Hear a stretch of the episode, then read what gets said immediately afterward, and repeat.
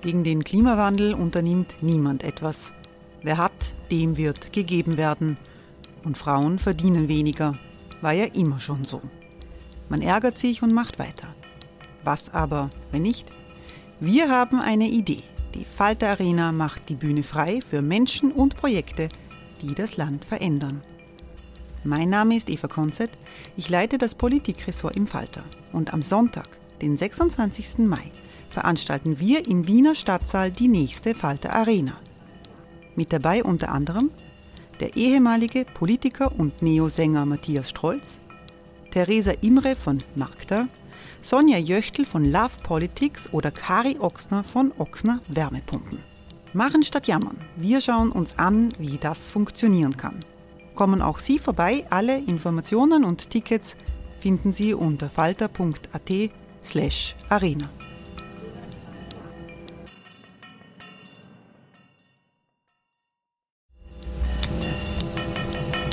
Falter-Podcasts werden durch Werbung unterstützt. Das hilft bei der Finanzierung unseres journalistischen Angebots. Hey, I'm Ryan Reynolds. At Mint Mobile, we like to do the opposite of what Big Wireless does. They charge you a lot, we charge you a little. So naturally, when they announced they'd be raising their prices due to inflation, we decided to deflate our prices due to not hating you. That's right. We're cutting the price of Mint Unlimited from $30 a month to just $15 a month. Give it a try at mintmobile.com slash switch. $45 upfront for three months plus taxes and fees. Promo for new customers for limited time. Unlimited more than 40 gigabytes per month. Slows. Full terms at mintmobile.com.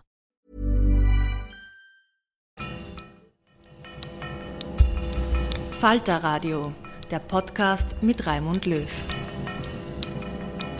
Sehr herzlich willkommen, meine Damen und Herren, zum Falterradio. Zerstören politische Irrwege großer Künstler den Wert ihrer Werke? Die Frage wird anhand vieler Beispiele immer wieder heftig diskutiert. In Österreich zuletzt, als Peter Handke den Literaturnobelpreis erhalten hat, ungeachtet seiner Sympathien für serbische Kriegsverbrecher. Wie sollen wir mit der Nazi-Vergangenheit großer Künstler umgehen? Der Dirigent Herbert von Karajan war ein Paradebeispiel. Andererseits ist wirklich die Freiheit der Kunst gefährdet, wenn heute Antirassisten in den sozialen Medien Stimmung machen. Kunst und Ethos, das ist der Titel einer Diskussion im Symposium der Salzburger Festspiele, bei der es auch um die eigene Vergangenheitsbewältigung gegangen ist. Ausgangspunkt ist der Fall der Malerin und Grafikerin Poldi Wojtek, die 1928 das Emblem für die Salzburger Festspiele gestaltet hat und die eine Mitläuferin des Naziregimes wurde.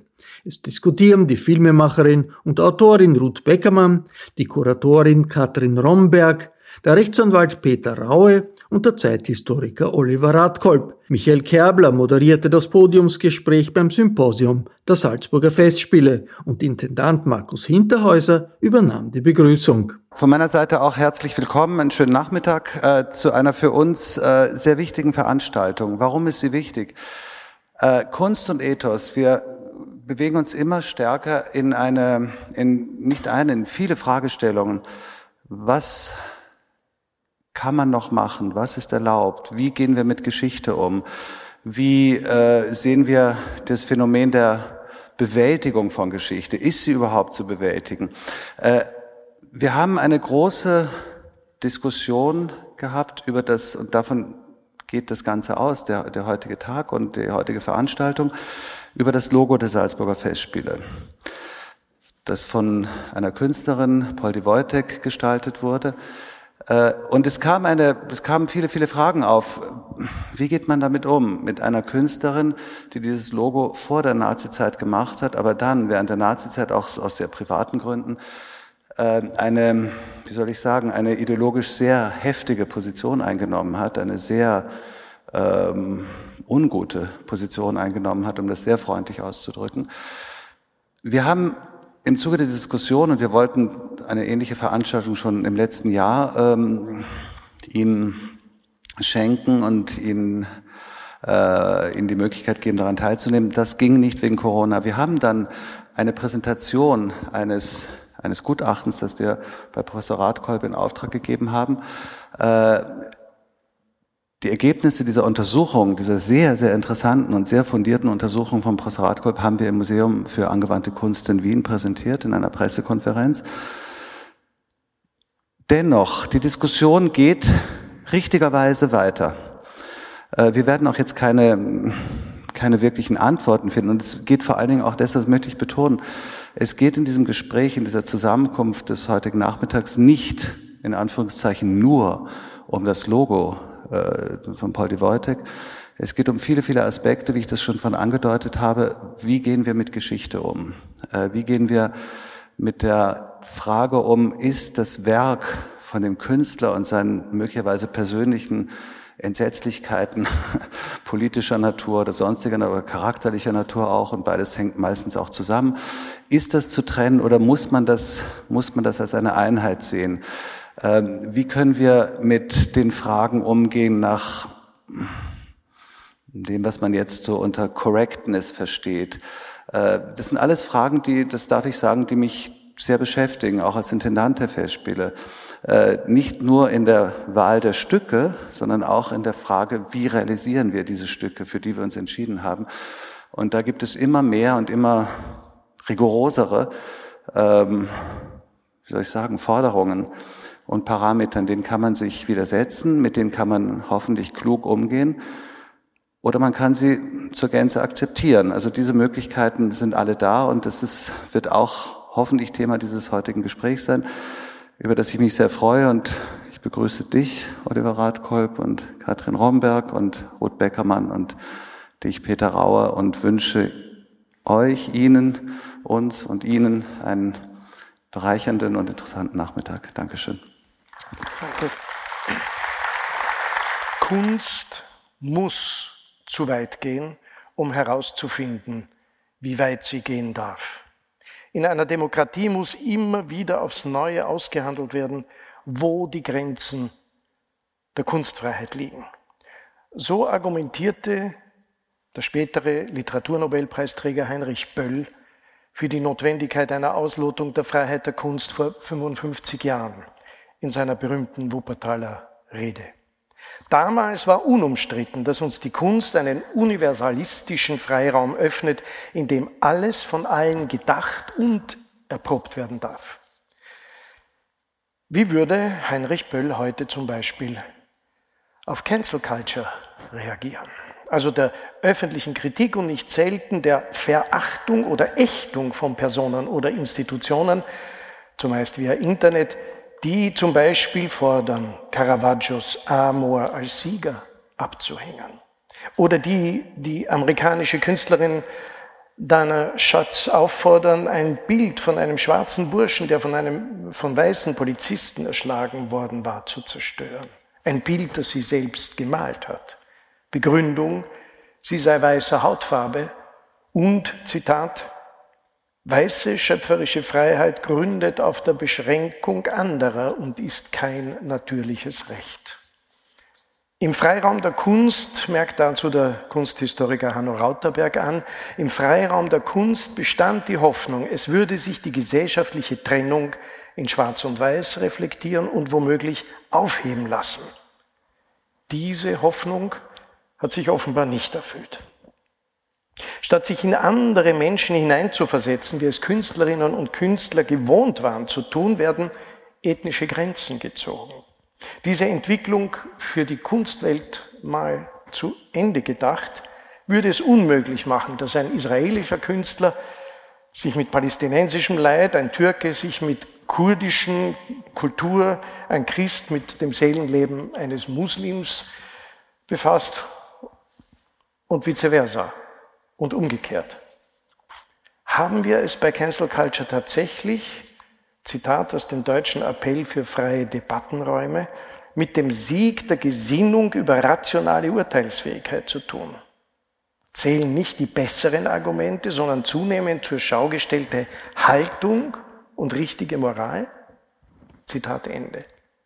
Oder aber stimmt es, was die Gegenseite formuliert, dass die Existenz eines mächtigen und gefährlichen Mobs von jenen bewusst herbeifantasiert wird, die um ihre Meinungsführerschaft fürchten? Die Bewertung der realen Bedrohung für die Kunst und das Leben von Künstlerinnen und Künstlern in den Jahren 1933 bis 1945 fällt rückblickend dagegen weitaus leichter. Jüdische, kommunistische, liberale und andere sogenannte unerwünschte Künstlerinnen und Künstler verloren ihre Existenz, wurden aus öffentlichen Ämtern entfernt.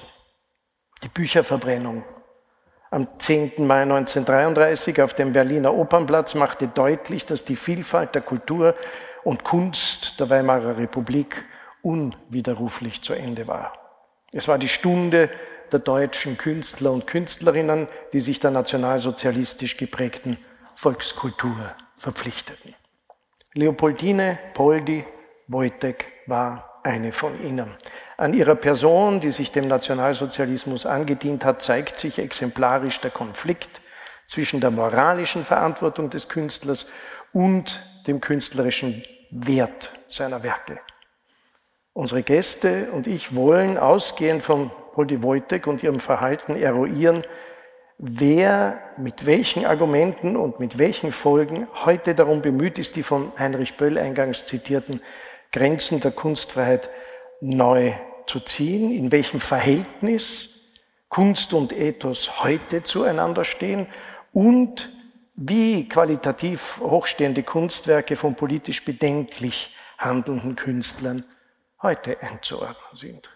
Ich begrüße recht herzlich in alphabetischer Reihenfolge äh, die österreichische Dokumentarfilmerin und Autorin Ruth Beckermann. Ihr Schaffen, das an die 20 Spiel, Dokumentar und Kurzfilme umfasst, beginnt mit dem Zeitdokument Arena besetzt, über die Arena-Besetzung in Wien im Jahr 1977 und reicht über jenseits des Krieges bis zu Waldheims Walzer.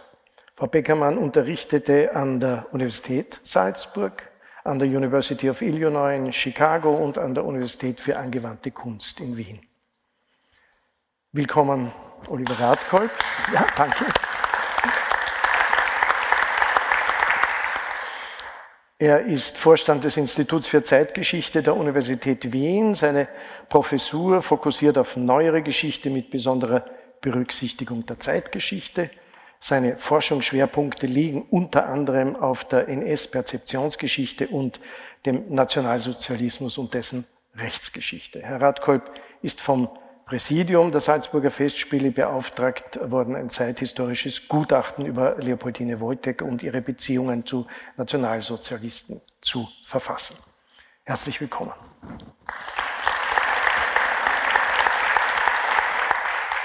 Herr Peter Raue ist Rechtsanwalt in Berlin. Er ist Kunstliebhaber und zählt zu den engagiertesten Kunstförderern Deutschlands.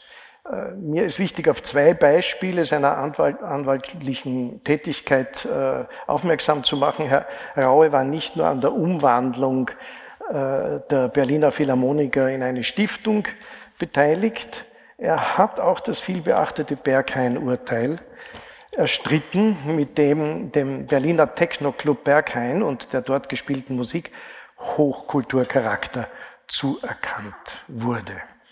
Ähm, das wäre ein eigenes Thema, aber nicht heute. Übrigens, Herr Raue ist es äh, fantastisch gelungen, 2002 200 Gemälde vom Museum of Modern Art nach Berlin zu holen.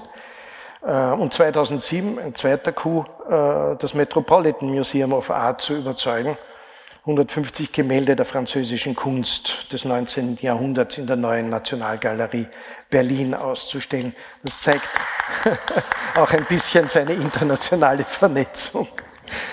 Ja, herzlich willkommen. Ja.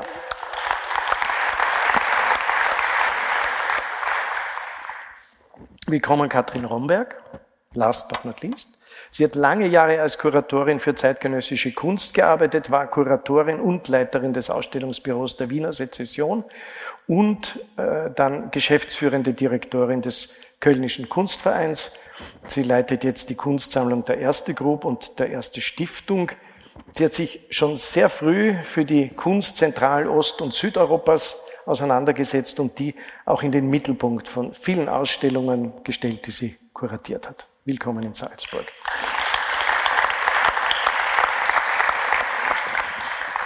Was Ihnen ja nicht fremd ist, diese Stadt, weil Sie ja hier studiert haben. Ja, Herr Radkorb, äh, äh, Markus Hinterhäuser hat es schon erwähnt, Sie haben das Leben und Wirken der Malerin und Grafikerin Poldi Wojtek untersucht. Äh, Sie haben Recherchen angestellt, ein Gutachten verfasst.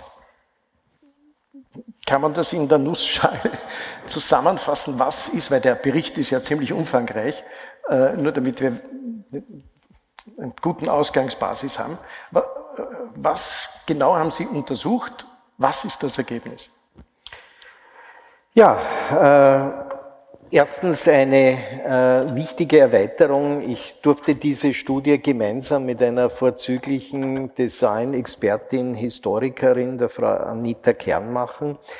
Ich muss sagen, für mich war das eine wirkliche Bereicherung, äh, was österreichische Kulturgeschichte äh, betrifft. Ich muss gestehen, aber das hängt auch von unserer äh, sehr mageren kulturhistorischen Literatur ab, die 1914 abbricht und sich kaum wirklich intensiv wie mit dem Fin de siècle, mit der Zwischenkriegszeit auseinandersetzt dass jene Schule, wo Poldi Wojtek in Wien geprägt wurde, in den 20er Jahren die Kunstgewerbeschule eigentlich eine Art europäischer kreativer Ort gewesen ist, der diese Wiener Moderne fortgesetzt hat und wirklich prägend war. Prägend auch übrigens für die USA, weil viele ihrer Klassenkolleginnen an der Kunstgewerbeschule vor dem nationalsozialistischen Rassismus in die USA flüchten mussten und dort eine großartige Karriere gemacht haben. Also eines der vielen Beispiele, was der Nationalsozialismus an der europäischen Kultur verbrochen hat. Ganz kurz äh, zur Biografie. Zusammenfassend äh, würde ich sagen, Poldi Wojtek äh, ist kein Einzelfall, ist eine, wie das auch Anita Kern zu Recht klassifiziert hat, konservative Moderne im Umfeld von Anton Feistauer und Anton Kohlig, äh, die wichtige Mitarbeiten hier auch äh, in Salzburg im Festspielhaus äh, geleistet hat, auch einige eigenständige Arbeiten im Umland Salzburg und in Salzburg Fest selbst gemacht hat, die 1928 äh, den Wettbewerb um das neue Logo gewonnen hat. Und da tritt einer der zentralen Akteure an, einer der späteren Umgeister der europäischen Unkulturpolitik, äh, das übrigens nicht nur die Nationalsozialisten betrifft, sondern alle, die mit den Nationalsozialisten in Europa kollaboriert haben,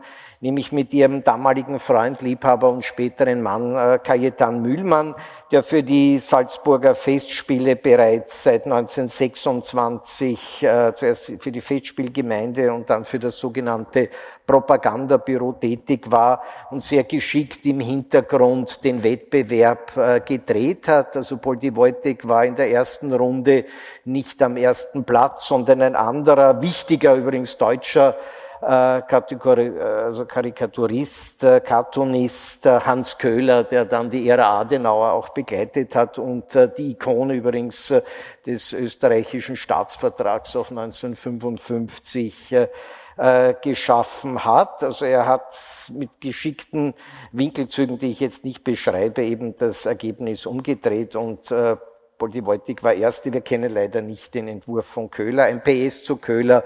Köhler war übrigens ein später sehr engagierter Nationalsozialist, äh, geborener Sudetendeutscher, der auch eine Professur an der Carlos-Universität äh, bis 45 gehabt hat. Also das Thema hätte sich auch mit dem Erstgereihten nicht geändert.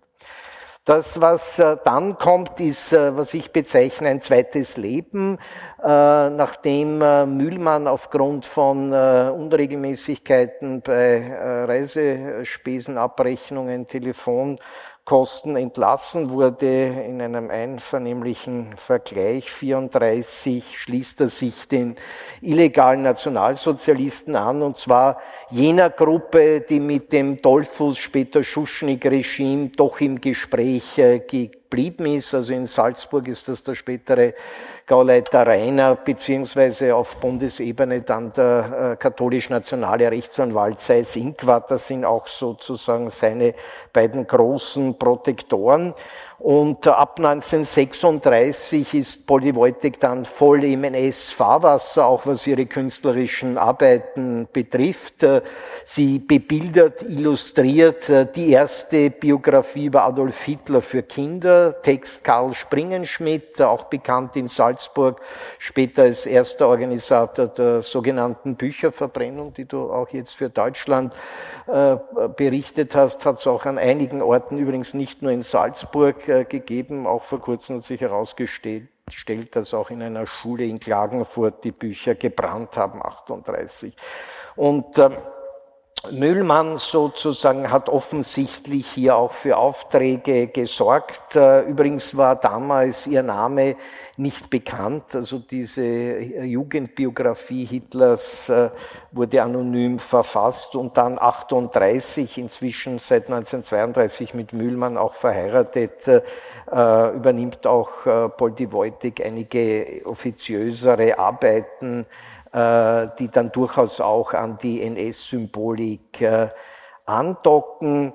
Äh, man merkt auch, äh, wie sie die Seilschaften ihres Mannes, der inzwischen eine eigene zweite Familie gegründet hat, aber bereits äh, bis 43 noch mit ihr verheiratet geblieben ist, nützt sie die Netzwerke ab, beispielsweise im besetzten Polen, im sogenannten Generalgouvernement, wo eben auch wieder Seis Inquart eine Rolle spielt wo sie dann äh, arbeiten, auch äh, mit anderen äh, Künstlern, äh, wie beispielsweise Franz von Zülow, äh, umsetzt. Äh, nach 1945 bricht sozusagen für Poldi Wojtek wie für viele ehemalige Nationalsozialisten eine Welt zusammen und auch eine Welt, äh, die ich ihr persönlich äh, aus einer moralischen Sicht am meisten ankreide, nämlich die Arisierung einer Kollegin äh, von ihr, eines Hauses in Arnolf von Helene von Taussig, wo sie sich nicht nur schäbig verhalten hat, sondern unglaublich auch aggressiv alle Machtinstrumente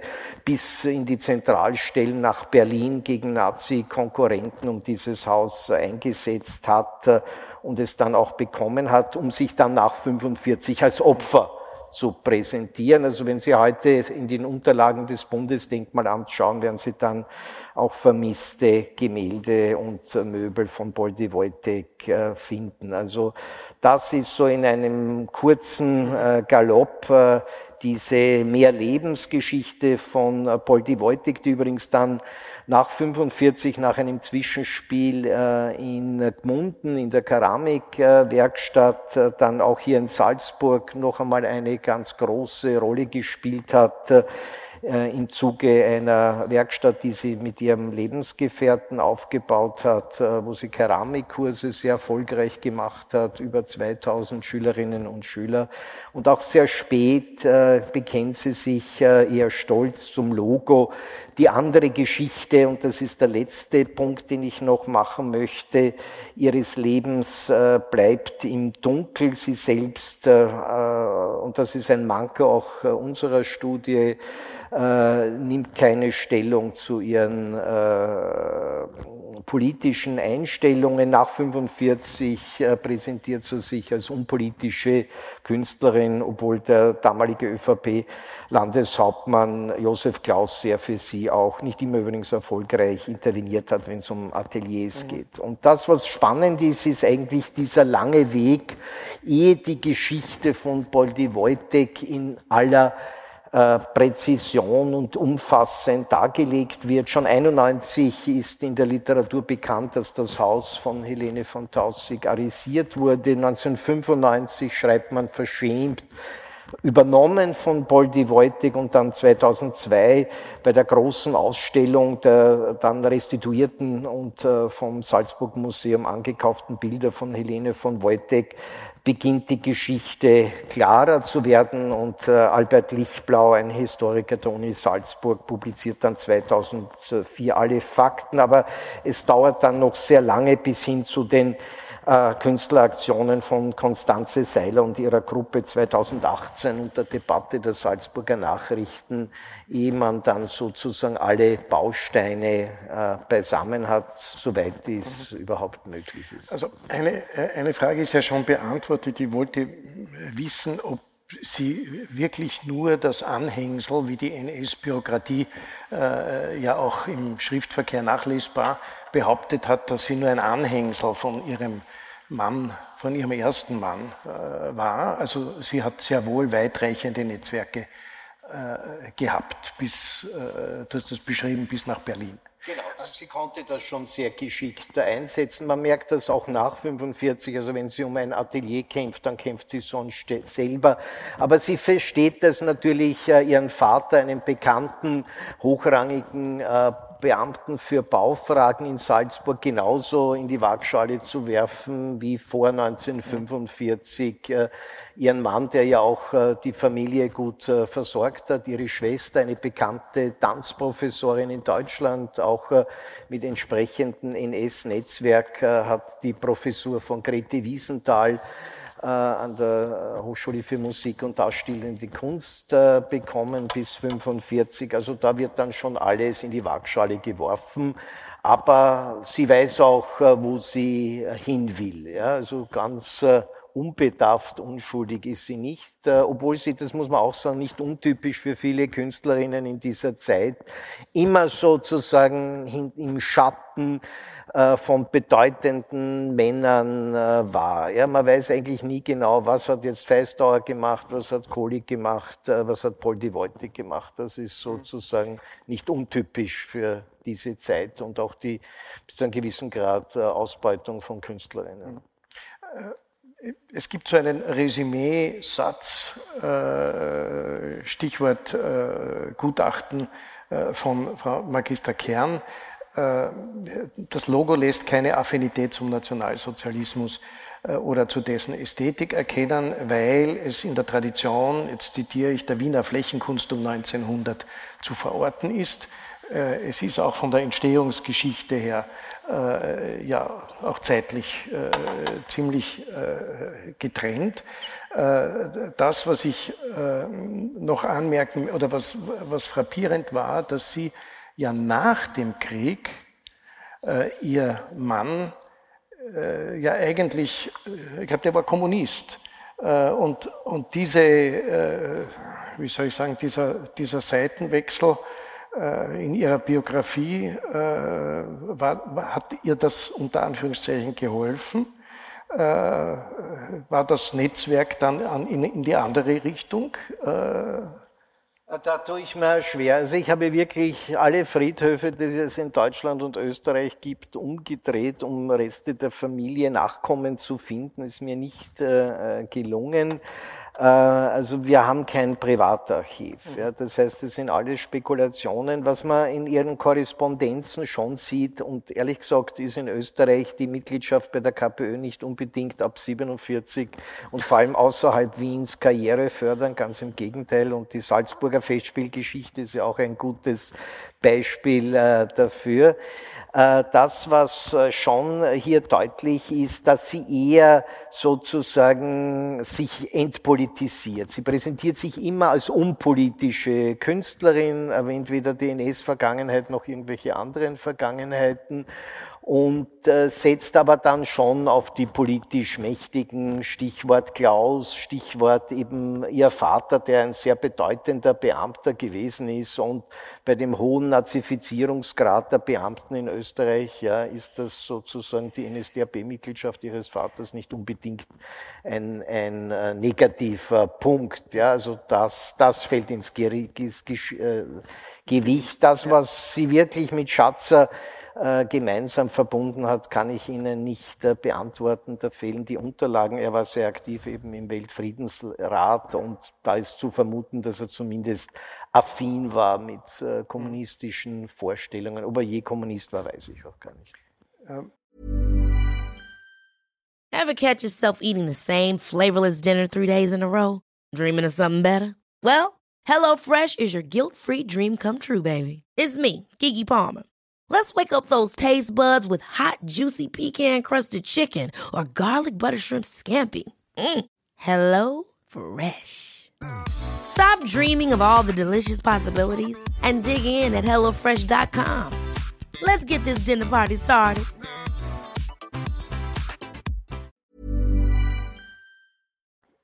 Wie ist denn, Stichwort Kunst und Ethos, wie ist denn mit den Künstlerinnen und Künstlern nach 45, die deklariert NSDAP-Mitglied die Mitgliedschaft äh, unterschrieben haben in, in, der Gemeinschaft der Kunst, Kultur, äh.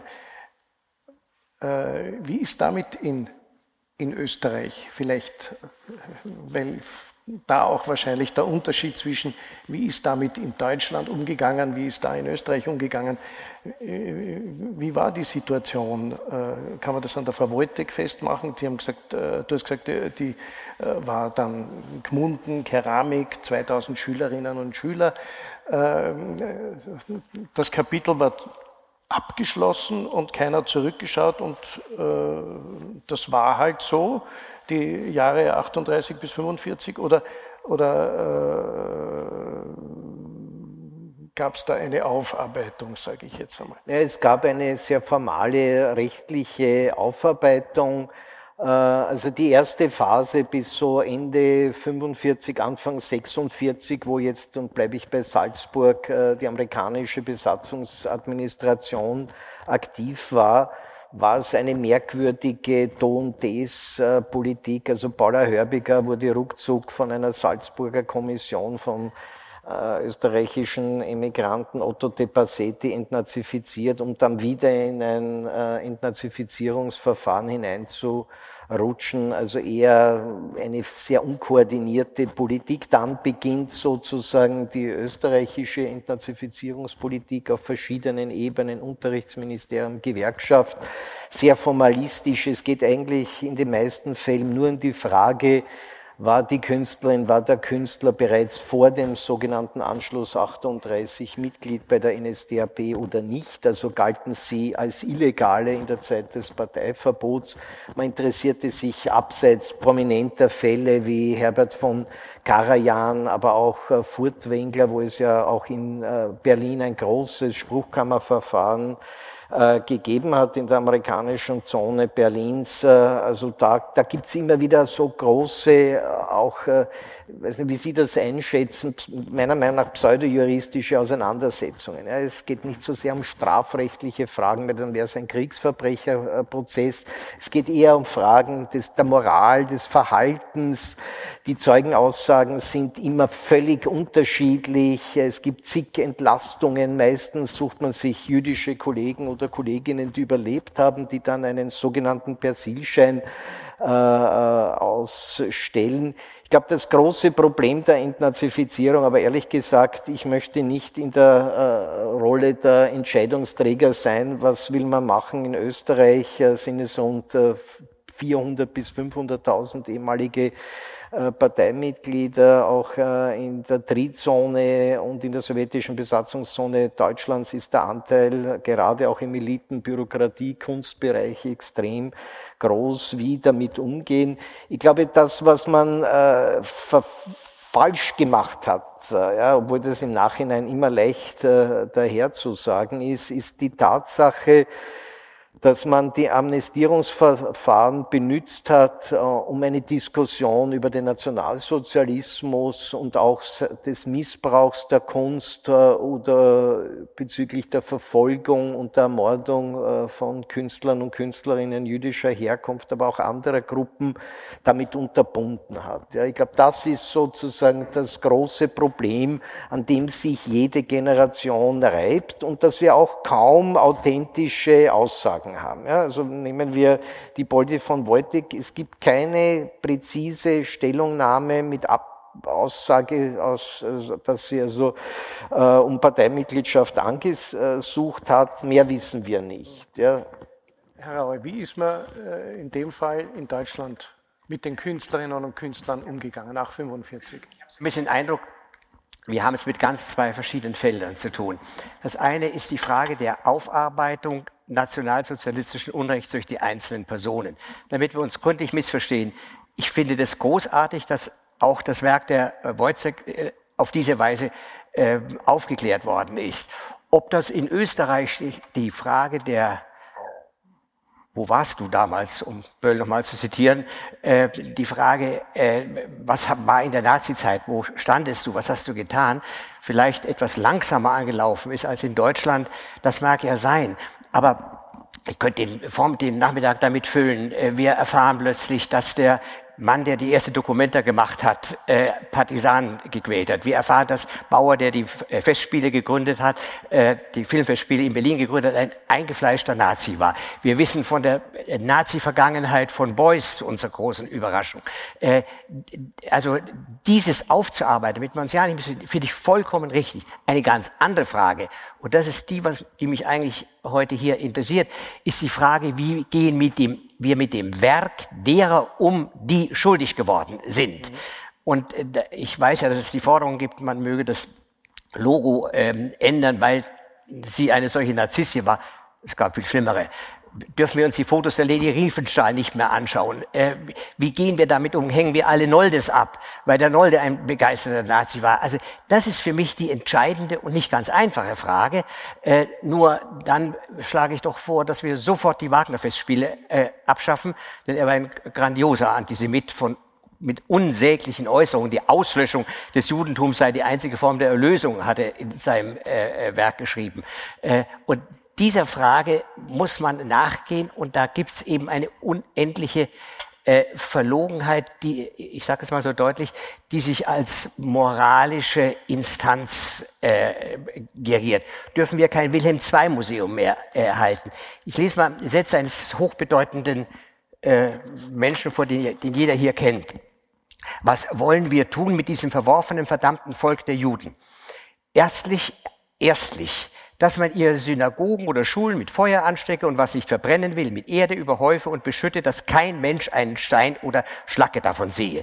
Zum anderen, dass man auch ihre Häuser und desgleichen zerbreche und zerstöre. Der Verfasser dieses Textes, der länger ist, heißt Martin Luther schaffen wir jetzt bitte alle Martin-Luther-Straßen ab. Das ist dieselbe Forderung, wie schaffen wir das ab. Äh, da liegt für mich äh, der Kern der Problematik. Und das können wir nicht. Wir können die Nolde-Bilder nicht äh, abhängen. Und das, was Sie vorhin, Herr Gaber, sagten, auch Hinterhäuser angedeutet hat, wir haben ja Kunst und Ethos als Frage gehabt. Und da wird es jetzt bei mir ganz ernst, weil es fast schon beängstigend ist, was ich äh, erlebe. In Artikel 5 Absatz 3 des Grundgesetzes heißt es, die Kunst ist frei, schrankenlos. Äh, Österreich, ein bisschen langsamer, hat eine ähnliche äh, Formulierung im 17a des äh, Staatsgesetzes 1982 eingeführt, im Grunde mit demselben. Beide äh, Formulierungen richten sich gegen den Staat. Ursprünglich war die Idee, dass der Staat, der Nazi-Erfahrung, äh, Bücherverbrennung, äh, entartete Kunst, all die Schrecklichkeiten äh, installiert hat, dass dem verboten wird, in die Kunst einzugreifen. Das mag der Staat heute auch gar nicht mehr, sondern die Eingriffe gegen die Kunstfreiheit kommen in einem hochdramatischen Form, das gilt übrigens jetzt auch schon für unser Logo da, äh, von einer Social Medien Gesellschaft oder ich, ich das ist, Völlig richtig. Nur ja, zwei Minuten noch, dann bin ich durch. Ja, ja. äh, aber das hängt ja das eine mit dem anderen äh, zusammen. Das heißt, wenn wir in Berlin die Mohrenstraße, die seit 300 Jahren so heißt, abschaffen müssen. Worden, Bitte? Nicht? Die ist umbenannt worden, die Nein, nein, noch nicht. Noch nicht. Weil's, äh, Aber bald. Weil es 1700 äh, Widersprüche da gegeben hat äh, ja. äh, dagegen. Wenn der Onkel Tom, äh, der Onkel Tom äh, U-Bahn-Station abgeschafft werden muss, äh, dann kommen wir in einen Bereich vor lauter korrekt, äh, political, vermeintliche Political Correctness, äh, die einem Angst und Bange macht. Ich will es, dann höre ich auf, an einem Beispiel machen, dass meine Frau und ich kürzlich saßen wir vor dem Fernseher und da der so schlecht war wie immer, haben wir uns wieder einmal die großartige äh, Othello-Inszenierung von dem des Faschismus nicht so sehr verdächtlichen Tabori angesehen, äh, mit Gerd Voss als äh, Othello.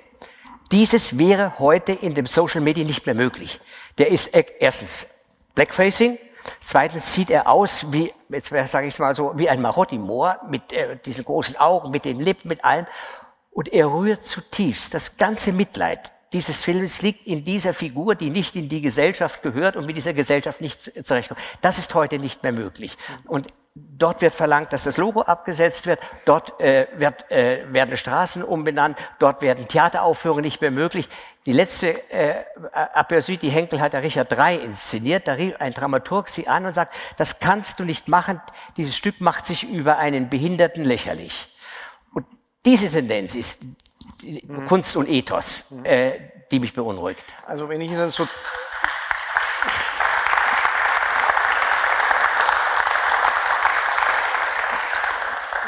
Wenn ich Ihnen so zuhöre, dann äh, drängt sich mir die Frage auf, was hat sich äh, an der Rezeption verändert? Ich habe unlängst mit Hartmut Rosa äh, über den, den, Soziologen über Resonanz und was hier in den letzten 30, 40 Jahren, nämlich von der Musik her, verändert hat in der Rezeption. Was hat sich da im Auge des Betrachters oder der Betrachterin geändert? Wenn ich mir Balthus äh, anschaue, wenn ich mir Caravaggio anschaue, ähm, äh, welche Rahmenbedingungen haben sich da gesellschaftlich geändert und plötzlich kriegt ein Werk, auch Musik, einen völlig anderen äh, Stellenwert äh, und äh, löst Reaktionen aus. Jetzt frage ich die, die in der Bildersprache zu Hause ist, Ruth Beckermann. Was, was, was hat sich da getan? Äh, in der, in der Betrachtung oder in der Betrachtungsweise. Äh, ich nehme, ich bleibe jetzt mal kurz bei Caravaggio, weil da hat ein, ich erinnere ich, ich weiß jetzt nur nicht, vielleicht wissen Sie es, Herr Raue, einen deutschen Maler gegeben, der gesagt hat, man soll einen Vorhang vorhängen, allerdings vor 150 oder 200 Jahren, weil das Gemälde so mächtig ist, weil der Eindruck, den das Gemälde auf den Betrachter oder die Betrachterin macht, man möge es verhängen und sozusagen die Leute sollen sich das einzeln da anschauen. Jetzt gibt es wieder den, den, Wunsch, das Gemälde zu, oder hat den, den Versuch gegeben, das Gemälde zu verhängen oder gar abzuhängen, äh, weil es äh, dem, dem Vorwurf Pädophilie weil das äh, damals im selben Zeitraum äh, ein aktuelles Thema in Deutschland war. Man soll das überhaupt wegtun, weil es erregt den, den Betrachter. Was hat sich in unserer Rezeptions-, in unserer Wahrnehmung in der Gesellschaft geändert, dass, dass es dermaßen unterschiedliche äh, äh, Zuwendungen zu solchen äh, Darstellungen gibt, egal ob das jetzt der Film ist oder ob es ein Gemälde ist, ob es ein Nolde ist ähm, oder wie gesagt ein, Caravaggio. Was tut sich da? Also, ähm, ich möchte schon gerne mal bei Salzburg und bei dem Ausgangspunkt bleiben und möchte auch vorausschicken, äh, wenn ich mir so das Publikum auch anschaue, dass ich schon meine, man soll immer dort hingreifen, wo es einem selber wehtut. Es wäre jetzt hier leicht, über Cancel Culture und äh, das von Ihnen bin ich nicht Ihrer Meinung, was den Voss betrifft. Aber egal, darüber zu reden, Sie haben ja auch applaudiert, weil Sie meinen, dass es heute noch okay wäre, Blackfacing zu machen. Ich meine, das ist nicht okay. Ähm, jedenfalls glaube ich, dass man, äh, also ich halte es so, wenn ich jetzt vor einer ähm, schwarzen oder ähm, palästinensischen oder israelischen Gruppe sitze, dann rede ich über das, was da weh tut und das, was mir dabei weh tut. Wenn ich in Salzburg bin, da möchte ich schon darüber reden, was mir in Salzburg wehtut oder was den Salzburger Festspielen wehtun sollte.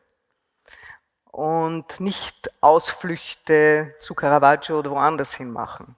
Das können wir vielleicht in einer zweiten Runde machen.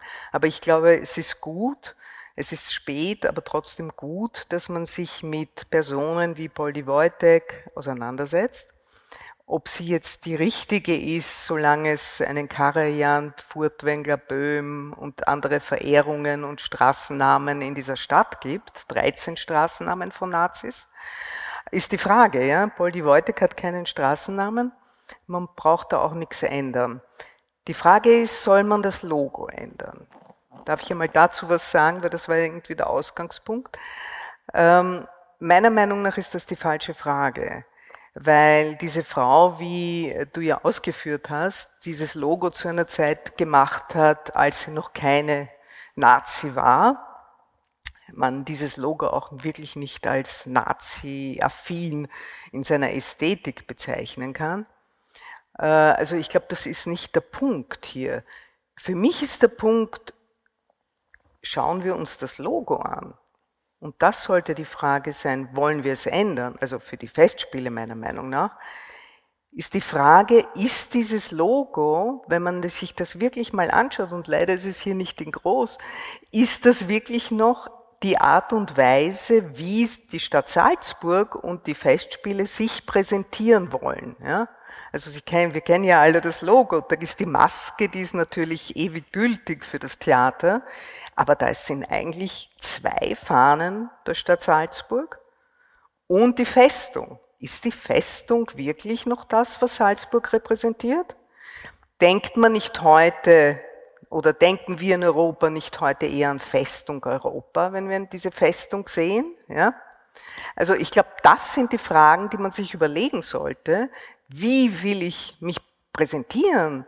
Bleibe ich bei dieser sehr traditionellen ähm, Ästhetik und, und vor allem die Symbolik, ja, äh, will ich, dass Salzburg immer wieder so bleibt, wie es ist, und zwar äh, vor allem weiß.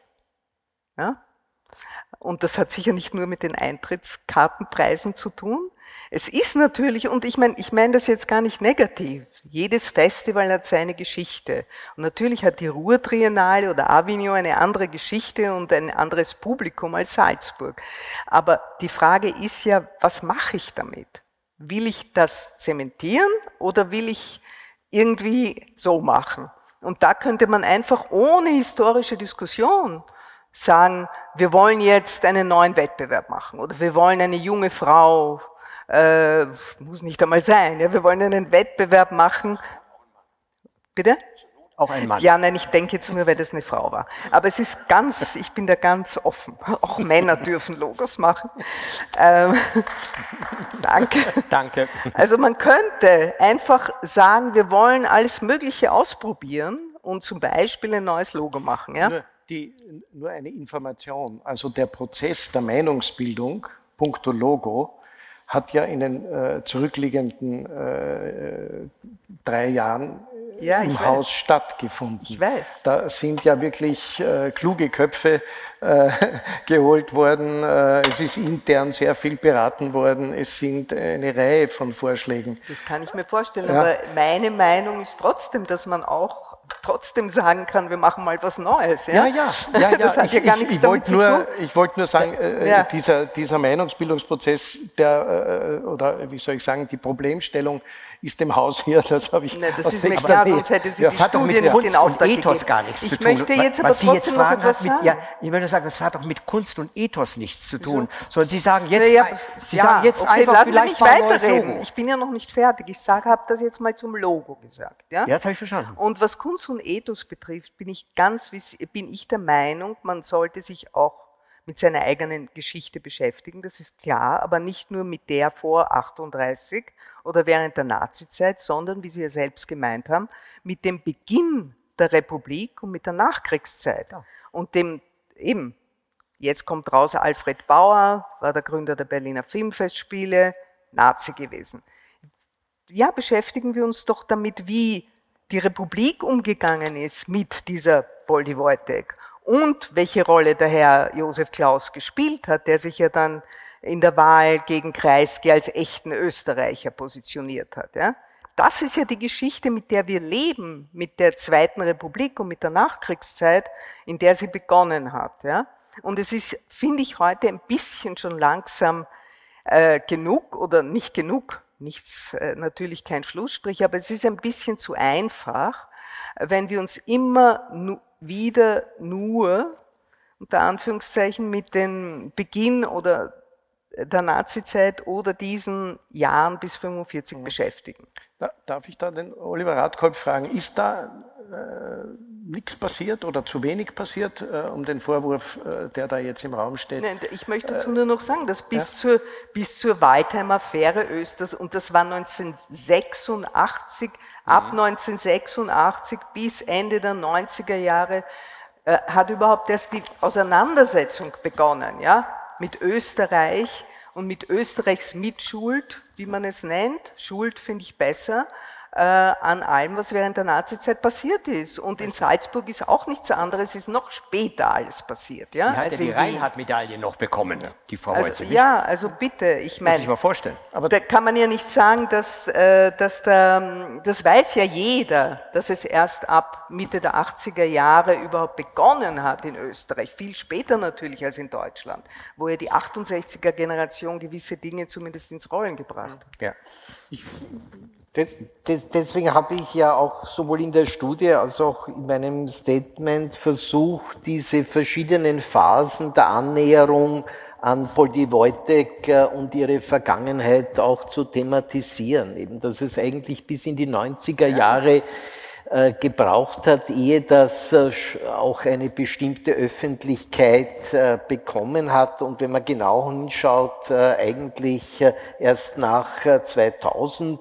Also man sieht auch, dass selbst die Waldheim-Debatte, und da bin ich eigentlich ganz bei dir, dort, wo es uns persönlich sehr weh tut, nämlich in der Familie, in der Schule, im Institut, also dem Institut, dem ich angehöre und dessen Vorstand ich heute bin, das Institut für Zeitgeschichte, ist von einem typischen Österreicher gegründet worden. Sehr katholisch, Mitglied der Vaterländischen Front, illegaler Nationalsozialist, HJ-Funktionär, eine Zeit lang mit dem äh, VDU äh, geliebäugelter Mitglied äh, der ÖVP mit alten HJ-Seilschaften und Unterstützung aus der Bundesrepublik Deutschland, äh, dann unter Josef Klaus äh, Professor geworden, gegen den Willen äh, der Fakultät und Großkoalitionär der Sozialdemokraten wie Bruno Kreisky und äh, Christian Broder umschwänzelt hat. Ja, also da bin ich schon bei dir, aber da, das tut weh und das braucht Zeit.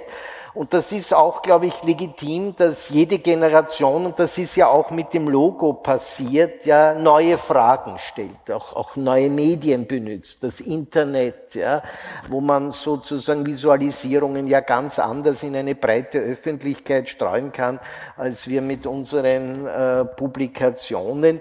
Und deswegen äh, habe ich auch einen anderen äh, Zugang zu dieser Frage, eben, wie gehen wir mit dem Postkolonialismus um, ja das ist auch Teil ja. unserer Geschichte. Ja, ich bin nicht dafür, dass man sozusagen dann alles ausradiert und so tut, äh, wie wenn wir heute in Ordnung sind. Das, das ist das, was mir an der internationalen Debatte gerade an Universitäten in den USA und in Großbritannien so Sorge macht, ja, dass man bestimmte Literatur nicht mehr kritisch lesen darf. Das geht nicht. Ja. Ich brauche sozusagen diesen Stachel. Ja diese, auch was Sie zitiert haben äh, von äh, Martin Luther, ja, das ist Teil unserer Geschichte. Ja. Ich kann die Bibel nicht auslöschen, ich kann sie nicht verbrennen. Sie bleibt, ob wir das wollen oder nicht, Teil, ein Schandfleck unserer Kulturgeschichte mit einem ganz anderen Kontext, das muss man schon sagen, was die Nationalsozialisten betrifft. Ja. Und dieses eben ständige Reiben, glaube ich, an dieser mhm. Geschichte und das, was, was, was Ruth Bettgermann zu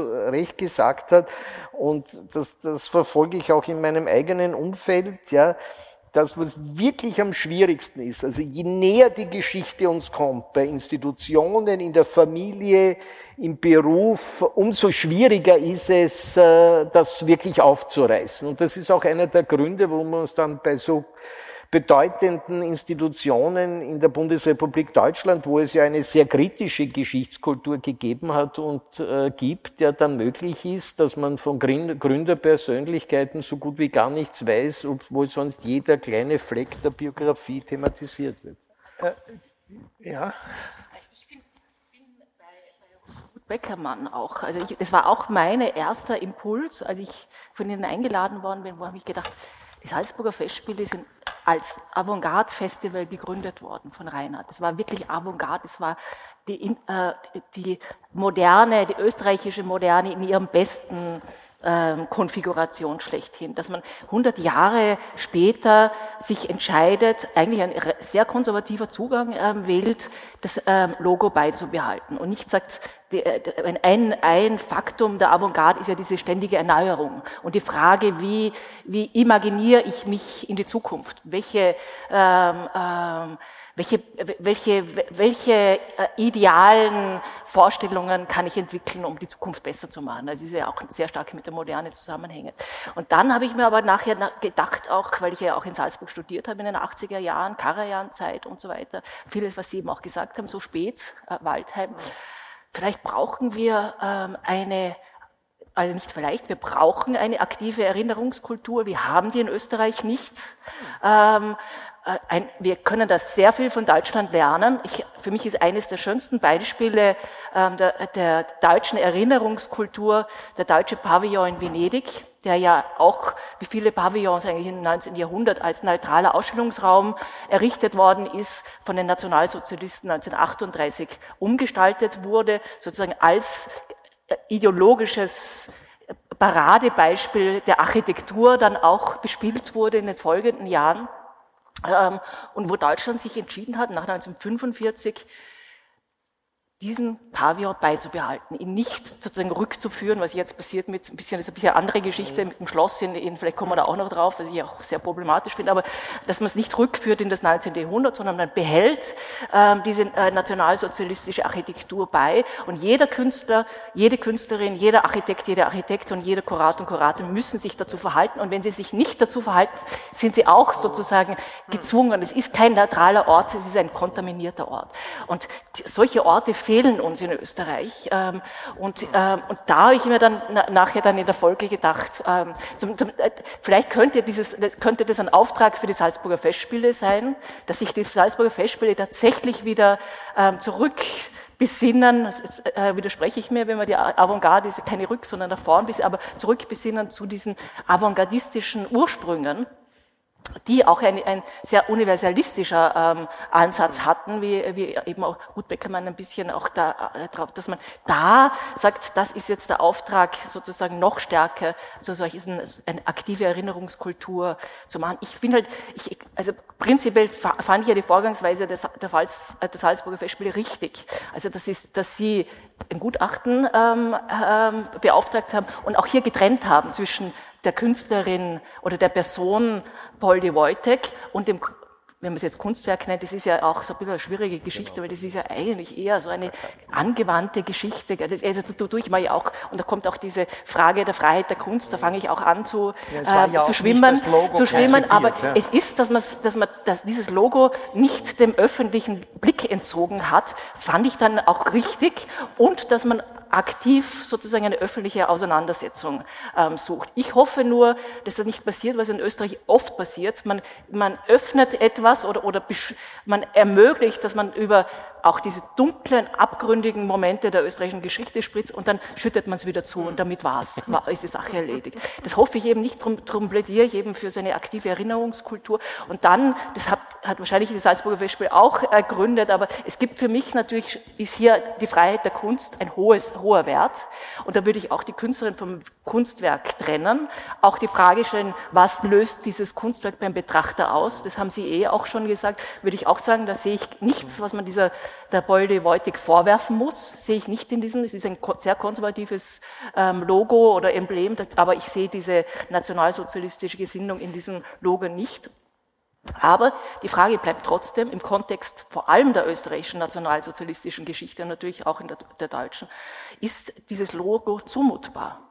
Und vor allem sozusagen für, aus der Perspektive der Opfer des Nationalsozialismus. Und das muss man, das hoffe ich, dass man sich diese Frage auch wirklich gestellt hat. Weil das wäre, da würde ich sozusagen auch über meinen Schatten springen, wo ich die Freiheit der Kunst über alle stelle. Ich bin ja auch so sozialisiert worden in der Sezession, als das die Institution in Österreich, die sozusagen programmatisch in ihrer DNA die Freiheit der Kunst eingeschrieben hat. Aber da würde ich sagen, wenn tatsächlich dieses Logo an etwas erinnert, das äußerst schmerzhaft ist, das nicht bewältigbar ist oder unbewältigt ist, dann würde ich ähm, von diesem Logo auch Abstand halten. Aber also das Frau ist, das ist so eine das- Frage, die, die, Ja. die, mich, die, die sich mir, mir, mir gestellt hat, auch bei dieser ähm, Das Logo ist nur während der NS-Zeit nicht das Logo gewesen. Äh, Also, äh, es Also- wurde nicht, äh, es wurde nicht, äh, Nicht ganz richtig. Ist ja nicht ganz richtig. Zunächst einmal, dieses Logo, Sie sagen, das hätte sozusagen Nationalsozialist, den Nationalsozialisten gefallen. Äh, Das ist, glaube ich, das ist ja 28 gemacht worden, nicht richtig. Während der Nazi-Zeit ist das Logo ja gar nicht benutzt worden. Da ist der Apollo benutzt worden. Äh, Das heißt, die Nazis haben sie rausgeschmissen, dann ist es wieder zurückgekommen und jetzt plötzlich fängt man an und äh, sagt, ob wir es nicht das auch wieder beseitigen. Und ich habe, das ist vielleicht eine Deformation professionell als Jurist, ich finde, man muss das unterscheiden. Die eine Frage, Frau Beckermann, die Sie ansprechen, ist, ist dieses Logo noch zeitgemäß? Das hat mit Frau Wojcik gar nichts zu tun, sondern es ist die Frage, brauchen wir noch eine Festung, brauchen wir eine Maske, brauchen wir eine Fahne? Darüber kann man nachdenken. Ich mache kein Hehl daraus, äh, dass ich für die Beibehaltung wäre. Das ist ja auch sehr vorsichtig und wie ich finde hochintelligent äh, modernisiert worden, wenn man das Wort mal so brauchen darf. Und äh, die Salzburger Festspiele ein Festspiel der Avantgarde war, also Mozart war ja kein richtiger Revolutionär, äh, weiß ich nicht. Ist aber gar nicht, darauf kommt es gar nicht an. Man, äh, ich, meine persönliche Meinung wäre, dieses Logo ist so gut und erinnert so an Salzburg. Und wenn ich irgendein Post bekomme, irgendwas und sehe das, dann weiß ich, was es beinhaltet. Darüber kann man streiten. Man kann sagen, Kinder macht Neues. Das hat ein Antisemit äh, ja auch äh, gefordert, ein berühmter. Äh, Kinder schafft Neues. Das kann man auch machen. Ich weiß es nicht, ob das sinnvoll ist. Und das können wir dann alle fünf Jahre machen, weil alle fünf Jahre ändert sich die Meinung und ändert sich die Stimmung und ändert sich der Geschmack. Äh, Also insofern wäre ich da eher dafür. Nur, was man trennen muss, ist, der Ausgangspunkt der Diskussion war ja, dass man gesagt hat, man kann doch das Logo, das eine Narzisse geschaffen hat, nicht mehr benutzen. Das ist eine ganz andere Frage. Die hat mit der Frage von Ihnen, Frau Beckermann, ist das noch zeitgemäß oder drückt das die Apparat gar nichts zu tun. Und das ist für mich die, das Zentrum dieser Diskussion. Die Frage, ob man ein neues Logo braucht oder nicht, das beantwortet der eine so, der andere so. Das ist, das ist, nicht, das ist nicht politisch.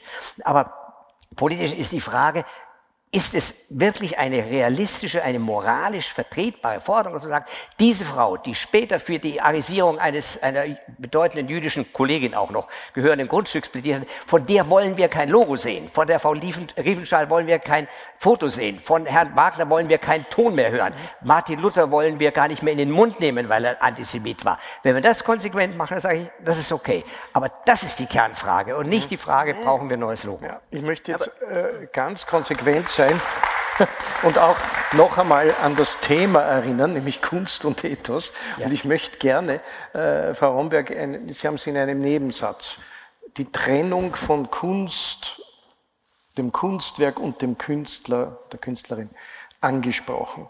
Mich, mich würde wirklich interessieren, ob das ein Weg ist, äh, den äh, Sie alle vier, die hier am Podium sitzen, für einen gangbaren, vertretbaren Weg, eine Problemlösung soll sein, äh, äh, sein kann. Vor allem, ich zitiere noch einmal, wie geht man äh, mit qualitativ hochstehenden Kunstwerken um von politisch bedenklich handelnden Künstlern? Äh, äh, Meinen Sie das als, als offiziell oder privat? Ich privat würde mir kein Foto von Ra- Frau Riefenstahl hinhängen, ich hänge mir auch kein Nolde hin.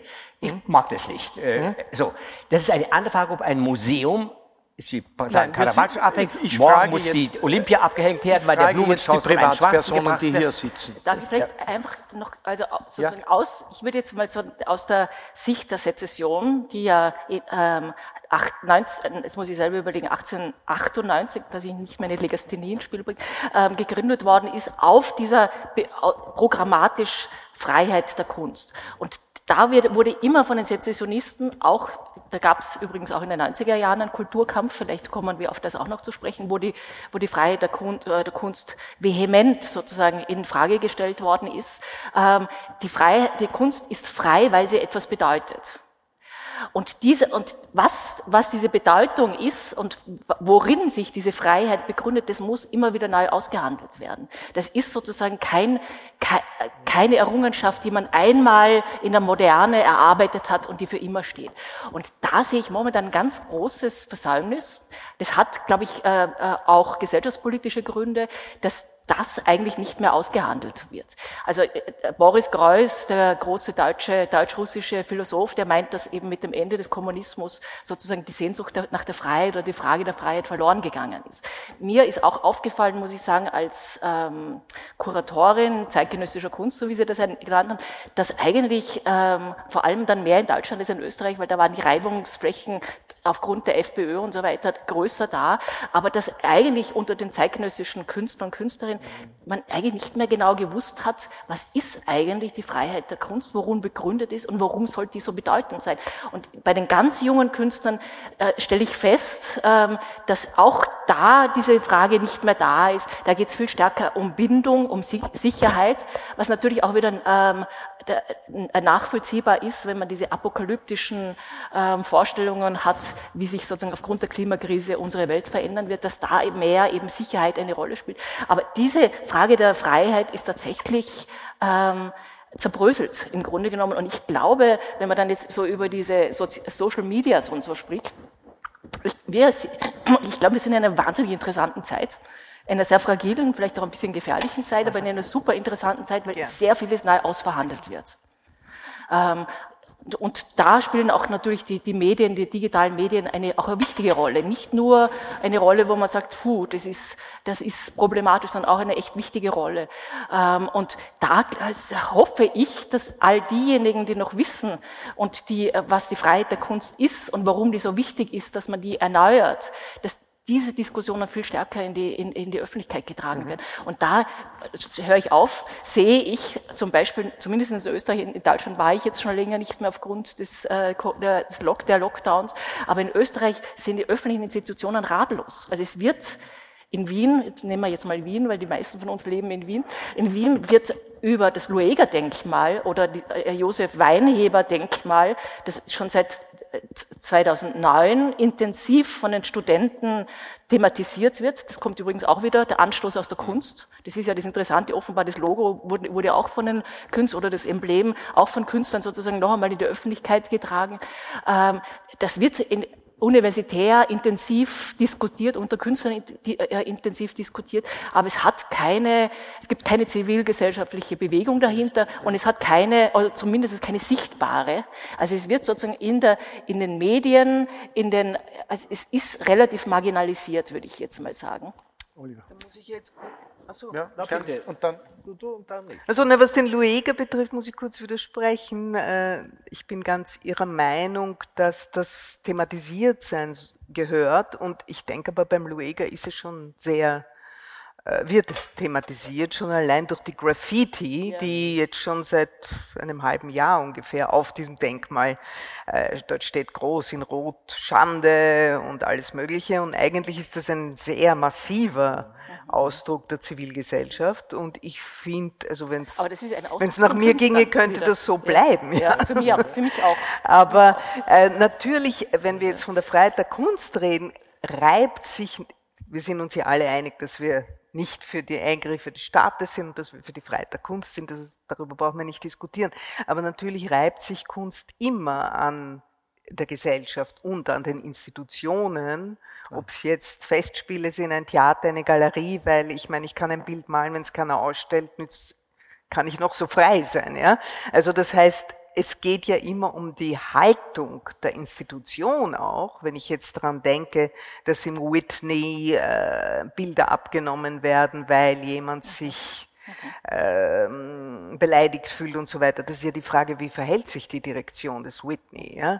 Oder wie verhält sich die äh, Stadt Wien zum Lueger-Denkmal? Ja? Also ich meine, da kann jemand, das ist jetzt nicht so ganz vergleichbar, weil der, dieser Bildhauer ist schon tot, aber äh, da kann man noch so viel von Freiheit reden. Es geht nicht nur um die Freiheit der Kunst, die wir alle bestätigen, es geht schon um die Haltung der Gesellschaft und der Vertreter die eine gewisse Macht haben, etwas zu zeigen, etwas zu verbieten, etwas eben noch immer den, den Blackface, es ist mir ja unvorstellbar, dass man in Salzburg, sogar in Salzburg, eine Oper macht, wo Othello macht mit einem Blackface. Ich meine, das ist vorbei, das ist gut, dass es vorbei ist. Ja? Ich meine, es hat auch der, der GW Papst ähm, 46 die Filmfestspiele von Venedig gewonnen mit dem Film Der Prozess. Ja. Wenn man den heute anschaut, ist er sowas von antisemitisch, ja, wie es nur geht. Ja. Also zum Glück entwickelt man sich ja weiter und manche Werke halten und manche will man jetzt doch nicht mehr sehen, sind aber natürlich Zeitdokumente. Das heißt nicht, dass man sie jetzt wegschmeißen soll. Oliver. Also ganz drei kurze Statements auch auf deine Fragen. Also ich glaube, es ist wirklich, und da sind wirklich auch die Salzburger Festspiele äh, sehr aktiv, notwendig äh, zwischen dem Mythos Genie, Künstler, Künstlerin und dem Werk äh, eine klare Trennung zu vollziehen, beziehungsweise Wechselwirkung zwischen dem politisierenden Künstler und dem Werk auch aufzuzeigen. Also ich denke an Karl Böhm, um nur einen zu nennen, aber das gilt natürlich auch äh, für Herbert äh, von Karajan, ja, den man aus der Kulturgeschichte Europas nicht auslöschen kann. Der ist einmal da, ja, aber eben sozusagen in seiner Zeit, mit seiner Wirkung, mit übrigens noch sehr interessanten äh, biografischen äh, Details, äh, äh, die auch irgendwann äh, an die Öffentlichkeit äh, kommen. Also äh, ich werde es nur kurz anreißen, also die Bedeutung des jüdischen Korrepetitors, Chefkorrepetitors und Chefdirigenten in Ulm für seine eigene Arbeit etwas, was er immer nur verschlüsselt ausgedrückt hat in Interviews später und nie, nie thematisiert hat. Ja, es ist ein Kollege von ihm gewesen in Ulm, der dann 33 äh, entlassen wurde.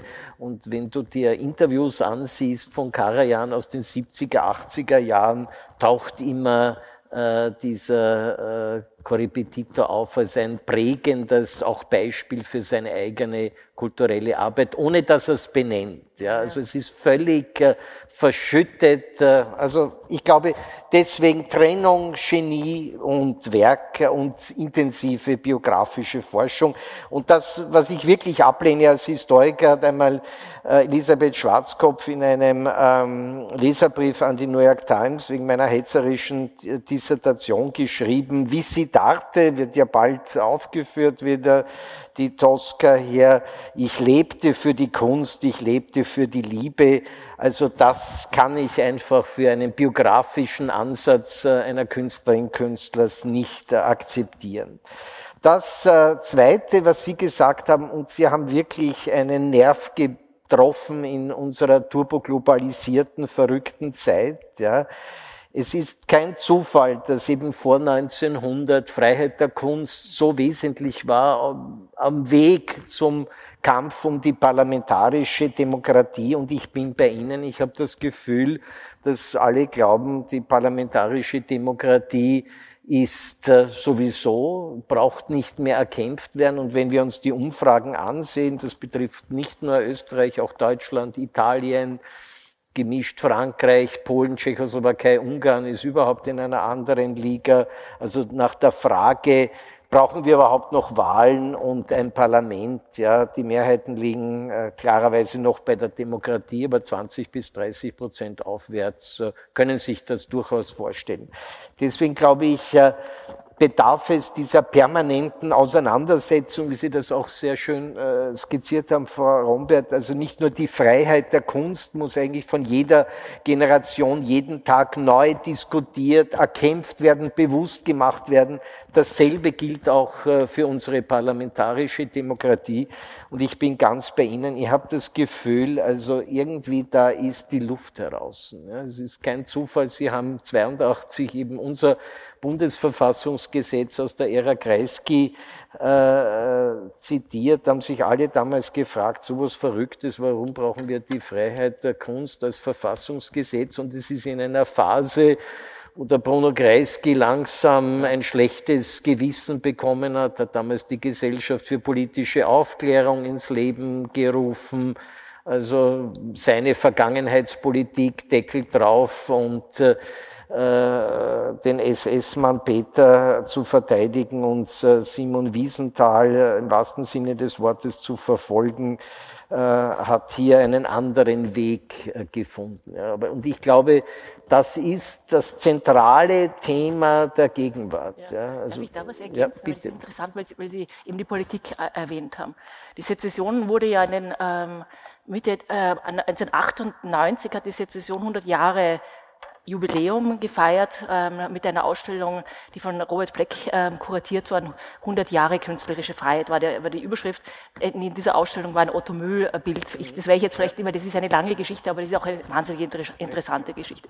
Ähm, war Anlass, ähm, dass die FPÖ, also in, in Person von Maischberger, ähm, die Sezession ähm, angezeigt hat, eine Unterlassens, das muss ich hoffentlich sage ich keine falsche juristischen, eine Unterlassungsklage eingebracht hat. Das Handelsgericht in Wien Wien hat äh, im Sinne der Sezession äh, entschieden und hat gesagt, dieses Bild stellt keine reale Situation ähm, äh, dar und zeigt nicht das lotterliche Intimleben vom Herrn Maischberger. Also der Mühl, Mühl hat Mühl, äh, Mühl äh, vom, vom, vom, vom Maischberger, ja, na, sozusagen vom ja. Mühl, aber vielleicht das Bild ist ein, Ries, ein, ein Riesenbild, ja. sehr polemisches Bild, das auf der ähm, sozusagen in Anlehnung an Michelangelos jüngstes Gericht verschiedene Politiker, Kunstschaffende, Kulturschaffende und Vertreter der Kirche in einem Gruppensex dargestellt haben. Es wurde dann auch attackiert von dem selbsternannten ähm, Pornojäger Humer, ähm, worauf es dann in der Set, es war so, eine unglaublich turbulente äh, Zeit in der Sezession. Es gab zwei Bombenalarme, es gab eine Morddrohung gegen den Künstler, nicht in dem Fall nicht gegen den Müll, sondern gegen Markus Geiger, der die Sezession 98 äh, rot angemalt hat und gegen den Präsidenten. Ähm, es gab übrigens schon Shitstorms. Ich war leider so naiv damals. Ich, ich musste diese ganzen Telefonate ab, äh, abnehmen, weil ich war alleine im Ausstellungsbüro. und es tut mir heute noch leid, äh, dass ich das ist nicht aufgenommen, aufgezeichnet. Ich habe das, ich habe das Déjà-vu dann später gehabt, weil ich mir die, ähm, den Nachlass von Christoph Schlingensief angeschaut habe in, in Berlin. Und da wurden die Telefonanrufe, auf die, die sozusagen reagiert haben auf Ausländer raus, Bitte lieb Österreich-Projekt, die wurden aufgezeichnet. Weiß die waren ziemlich, ziemlich deckungsgleich mit dem, was ich erlebt habe. Ja. Sexistisch, untergriffig, kunstfeindlich. Hat natürlich alles eine Vorgeschichte gehabt, weil eben in den 90er Jahren FPÖ, Haider ja einen richtigen Kulturkampf geführt hat. Auf alle Fälle ging die Sezession dann in die nächste also ging Maischberger alias FPÖ in, in, in die nächste Ebene, in die Berufung. Und das Oberlandesgericht Wien hat dann ein Aufstellungsverbot erlassen. Ähm, das offensichtlich laut ähm, Robert Fleck, das habe ich jetzt nicht nachforschen können, war das das erste Mal nach dem Ende ähm, des Nationalsozialismus in Österreich, dass ein Ausstellungsverbot vom Gericht erteilt worden ist. Die Sezession ist sozusagen, äh, die Sezession, für die war da eben auch wichtig, die, die Freiheit der Kunst wirklich zu verteidigen und die haben sich entschieden, es hat natürlich auch eine sehr hohe Geldstrafe auch mit sich gebracht, zum ähm, Europäischen Gerichtshof für Menschenrechte in Straßburg zu gehen.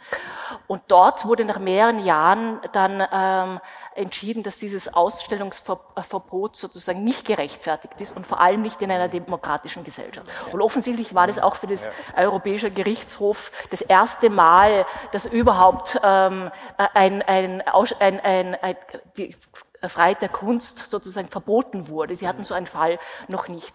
Und dann kam 2017, jetzt bin ich gleich fertig, kam 2017 ähm, die zweite schwarz-blaue oder türkis, ich weiß nicht, wie man das richtig sagt, äh, türkis-blaue Regierung, aber es war eigentlich eine schwarz, schwarz-blaue Regierung, da äh, wurde in, in, ähm, in, die, in die, ins Regierungsprogramm sozusagen das Motto hineingenommen, der Zeit ihre Kunst, der Kunst ihre Freiheit das Motto der Sezession. Die Sezession hat sich natürlich verhöhnt gefühlt nach all diesen ähm, vielen Jahren an, an, an, an Kampf um sozusagen um, um die, ähm, ähm, die Klärung, was, was überhaupt Freiheit der Kunst ist und sozusagen auch um diese Prozesse der FPÖ zu durchstehen.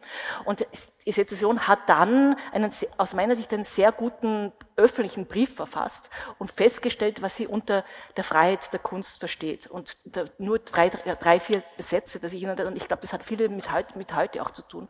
Mit der Freiheit der Kunst ist unabdingbar Internationalität, Diversität und Dialog verbunden. Die Idee, dass Kunst einer kollektiven nationalen Identitätsstiftung dient, ist eine Form der Instrumentalisierung, die im Widerspruch zur Vielfalt künstlerischer Inhalte steht. Künstlerisches Schaffen kann in unseren Augen nur vor diesem Horizont Relevanz und Qualität entwickeln. Die Freiheit, auf die sich das Sezessionsmotto bezieht, geht weit über die individuelle Äußerung hinaus. Es ist, der, es ist erst der Austausch in einem größeren, vielfältigen, internationalen Kontext, der den einzelnen Stimmen kulturelle Bedeutung verleiht.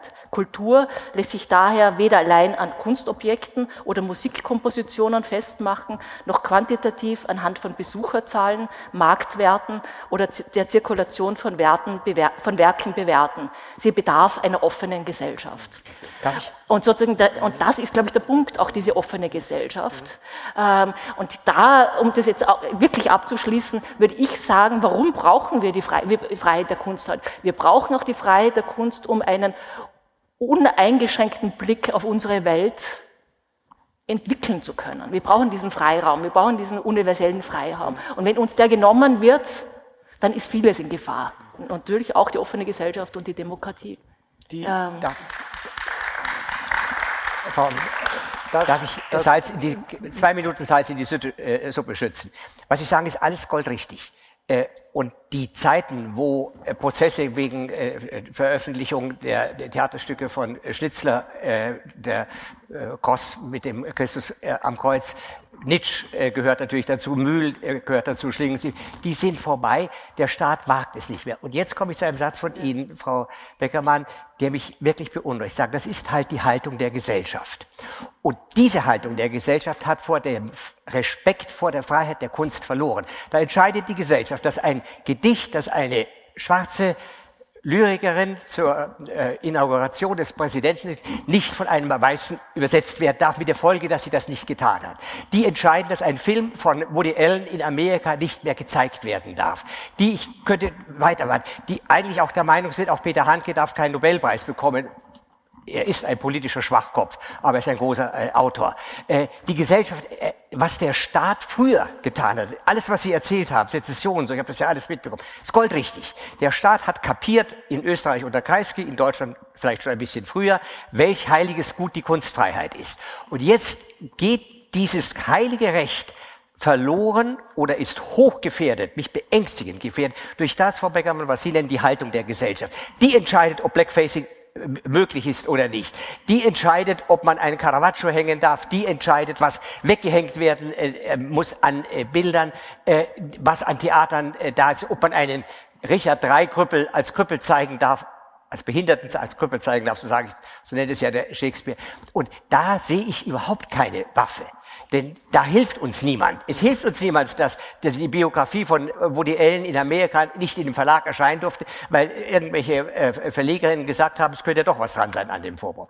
Und da sehe ich die Gefahr und das, was der Ausgangspunkt ist, unser Logo hier, ist genau so, so ein Pacht. Das ist kein Eingriff des Staates in die Kunstfreiheit, sondern da fordern Leute, weil das die und die Frau gemacht hat, muss dieses Logo beseitigt werden. Da schließt sich der Kreis und da liegt meine Angst. Der, der, der also, Punkt ist, ich, äh, ich muss ja, ja, ja, äh, der Punkt ist nur, das muss ich jetzt, es ist nicht die Gesellschaft. Das, was mich daran stört oder beunruhigt, ist, dass es eine Gruppe der Gesellschaft ist, die Macht ausübt, natürlich, über, das, äh, über die Verbreitungsmöglichkeit, über die Kommunikationskanäle, äh, wo aber Kontrolle nicht stattfindet. Äh, und da denke ich mir, da wird so oft mit Vorurteilen operiert, dass ich mir denke, was sagt der Jurist, gibt es nur Unschuldsvermutung, äh, dass man äh, Künstler, nämlich Museen dazu bringt, so unter Druck zu setzen, dass dann wieder Kunstwerke abgehängt werden. Ähm, ich bin für die Statements wirklich extrem dankbar, auch wenn wir sozusagen immer wieder vom Zentralthema wegkommen, aber für mich sind das, was Sie jetzt gerade vorgelesen haben, deshalb so wichtig, weil es eine Frage, die ich mir aufgeschrieben hat, beantwortet. Nämlich ich wollte fragen, ist Kunst systemrelevant? eine Frage, die ja die ganze, während der ganzen Corona-Zeit debattiert worden ist, wie wird mit Kunst und Kultur umgegangen. Ja? Also hier sind, und das ist den Nachmittag schon wert, dass wir das gemacht haben, diese ganz wichtigen Statements äh, dazu gefallen, dass Kunst und Kultur und die Freiheit der Kultur sehr wohl systemrelevant ist. Ruth Beckermann, bitte. Ich, ich, möchte, ich glaube, ich glaub, Sie haben mich missverstanden. Ich hoffe es. äh, ich bin sicher ganz genauso beunruhigt wie Sie über diese Tendenzen, die wir jetzt alle erleben, und Sie haben mir einige Beispiele gebracht. Ich wollte nur, wie ich am Anfang gesagt habe, nicht in einem Raum von lauter weißen Menschen äh, jetzt mich darüber aufregen, äh, dass ähm, Schwarze gewisse Forderungen haben oder andere Gruppen. Ja? Also das finde ich, ist mir unangenehm. Ja? Das ist das Einzige. Aber natürlich ist es sehr beunruhigend, was jetzt passiert in der Cancel Culture mit äh, sogenannter Wokeness, mit BDS, also auch im akademischen Rahmen. Ja, das äh, glaube ich äh, sehen wir alle dass wir in einer Zeit leben, in der alles sehr schwarz-weiß gesehen wird. Also wo Hass äh, nicht nur in den sozialen Medien, sondern überhaupt äh, wirklich wieder hervorkommt. Ja? Wir sind ja zum Glück, also ich bin aufgewachsen in einer Zeit, in der wir wirklich immer mehr Freiheiten uns erkämpft haben und man dann mit einem gewissen Wohlstand natürlich auch zu einer relativ wenig hasserfüllten Kommunikation gefunden hat.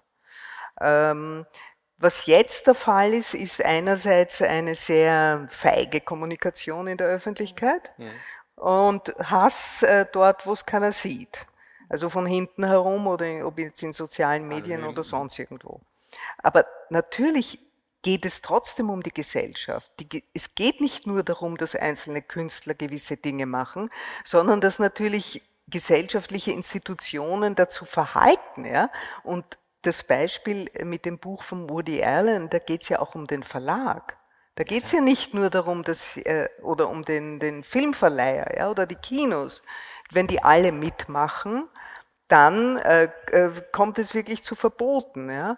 Dass man, und die Geschichte mit der Amanda Gorman ist natürlich sowas von absurd schon, ja? dass man nicht als, als weißer Mensch eine schwarze übersetzen darf. Also das alles treibt im Moment unglaubliche Blüten. Aber natürlich muss man auch den Hintergrund erkennen. Man muss erkennen, dass gewisse Gruppen, ob es jetzt Schwarze sind oder Behinderte oder wer immer, ja, immer neue Gruppen sich gewisse Rechte gerade dabei sind zu erkämpfen. Und ich verstehe, dass man in Südafrika auf der Uni endlich den Cecil Road, sein Denkmal umhauen will, ja. Weil ich meine, die haben dort die ganzen Leute unterdrückt und jetzt sind die schwarzen Studenten an der Uni und in Stellenbosch stehen noch immer die ganzen äh, Kolonialherren herum. Ja? Dagegen ist unser Lueger-Denkmal ja ein, ein Lapperl, weil die Leute haben das wirklich hautnah erlebt. Ja? Und ich kann das total nachvollziehen. Und ich meine, das muss man ja schließlich auch verstehen können bis zu einem gewissen Grad. Ja? ja? wo ist die Grenze? Was machen Sie mit Friedrich dem Großen? Was machen Sie mit Wilhelm II.? Was machen Sie mit Bismarck? Das waren alles nein, Kolonialisten. Nein, nein, äh, ich finde, man muss einen, ein Satz nur noch, man muss einen Unterschied machen zwischen äh, alles, was Kunst ist, egal wie die Biografie dieses Künstlers war, siehe Wagner, Strauss, etc., Handke. Celine, Handke, Jünger, etc. Ich finde, man soll diese Werke zeigen und sich gleichzeitig oder trotzdem ehrlich mit der Haltung dieses Menschen auseinandersetzen. Ja? Das ist die eine Sache. Die andere Sache ist, wie geht man mit Politikern wie Cecil Rhodes um oder mit Leuten, deren Werk man eigentlich nicht mehr zeigen kann, wie Herbert von Karajan. Ja? Muss ich im Böhmsaal sitzen, zum Beispiel? Warum eigentlich? Sein Werk, okay, er war sicher ein sehr guter Dirigent. Aber warum muss man, also jetzt, wo es keine Werke mehr zu zeigen gibt, ja, warum darf man nicht sagen, okay, jetzt nennen wir mal was um, bitte? Ich meine, wir leben ja heute und wir denken am Morgen und es gibt neue Menschen in der Welt, die auch hierher kommen wollen und sich vielleicht beleidigt fühlen von etwas oder nicht einsehen, warum jemand, der so eine Haltung hatte, und nicht ein großes Werk jetzt wie Nolde oder andere geschaffen hat, warum müssen wir die eigentlich weiter so verehren? Ja, es ist auch eine Vertreibung aus, aus der Erinnerung. Äh, ich meine, äh, die Nazis waren die Weltmeister, dass sie eben einen James Simon äh, einfach gestrichen haben. Den kannte keiner mehr. Mendelssohn Bartholdy, selbst Maler. Ich war 15 oder 16, wie ich die erste Malersymphonie in Deutschland gehört habe. Vorher gab es den nicht. Und jetzt herzugehen und zu sagen, jetzt schauen wir mal, Böhm, Karajan, Fortwängler, haben eine problematische Nähe zu den Nazis gehabt. Aber sie sind natürlich in einer ganz anderen und geringeren Weise äh, verstrickt als die wirklichen Täter.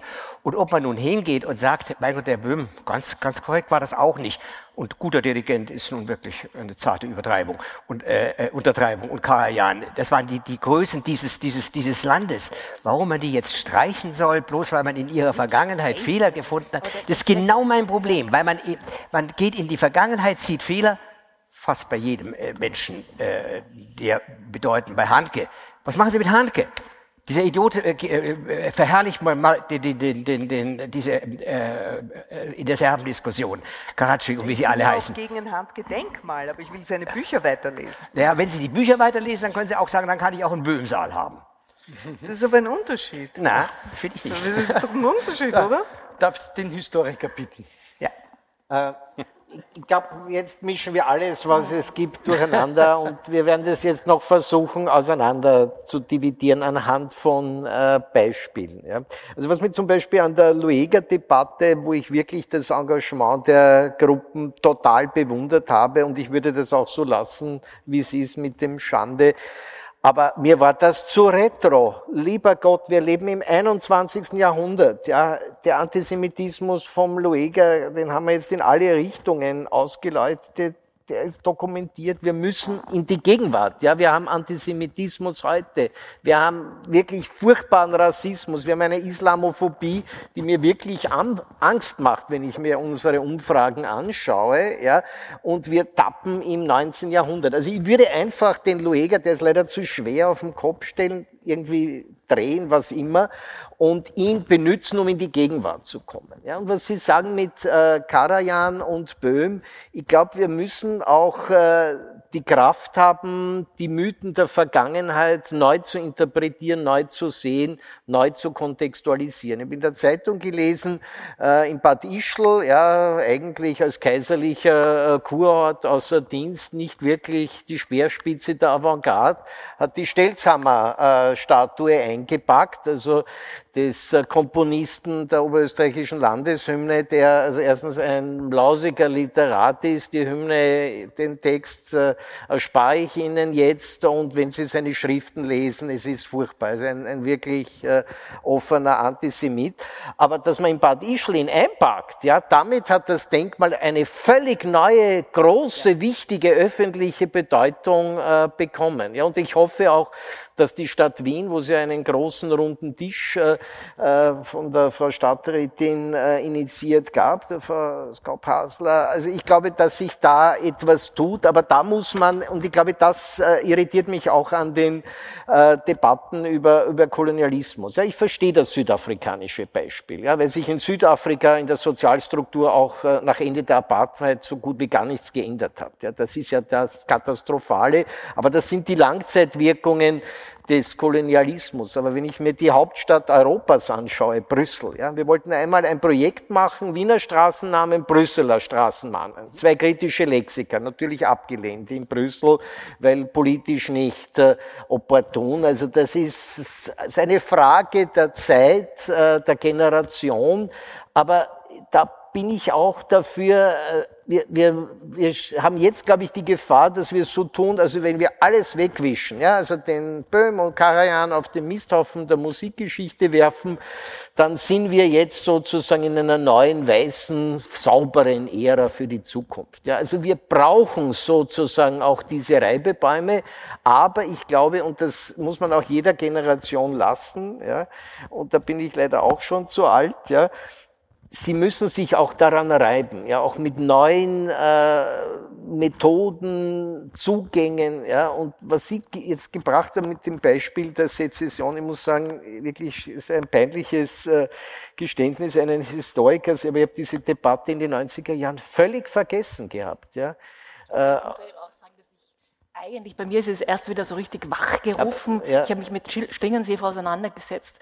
Und, und, ähm, also, es und es war ein Kulturkampf, ja. ja. es war ein Kulturkampf, der, wir haben jetzt auch einen Kulturkampf. Das ist ein, wo alles, was Sie gesagt haben, auch, ähm, also ein Teil davon ist. Und ich glaube, dieser Kulturkampf, den wir heute haben, ist sozusagen, hat mit ein, mit, ähm, mit, block, mit äh, blockierten sozialen Kämpfen zu tun.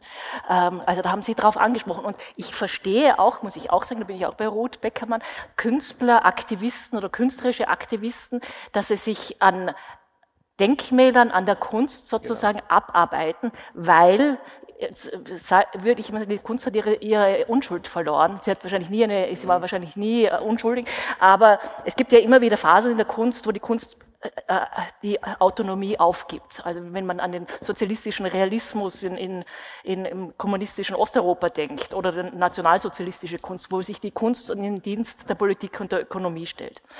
Mit 1989 beginnt eine neue Kunstära und Kunsttheoretiker sagen, es ist keine neue Kunst, sondern eine neue Art von Kunst die man Contemporary Arts nennt. Die englische Sprache ist auch sozusagen die Sprache der Kunst geworden.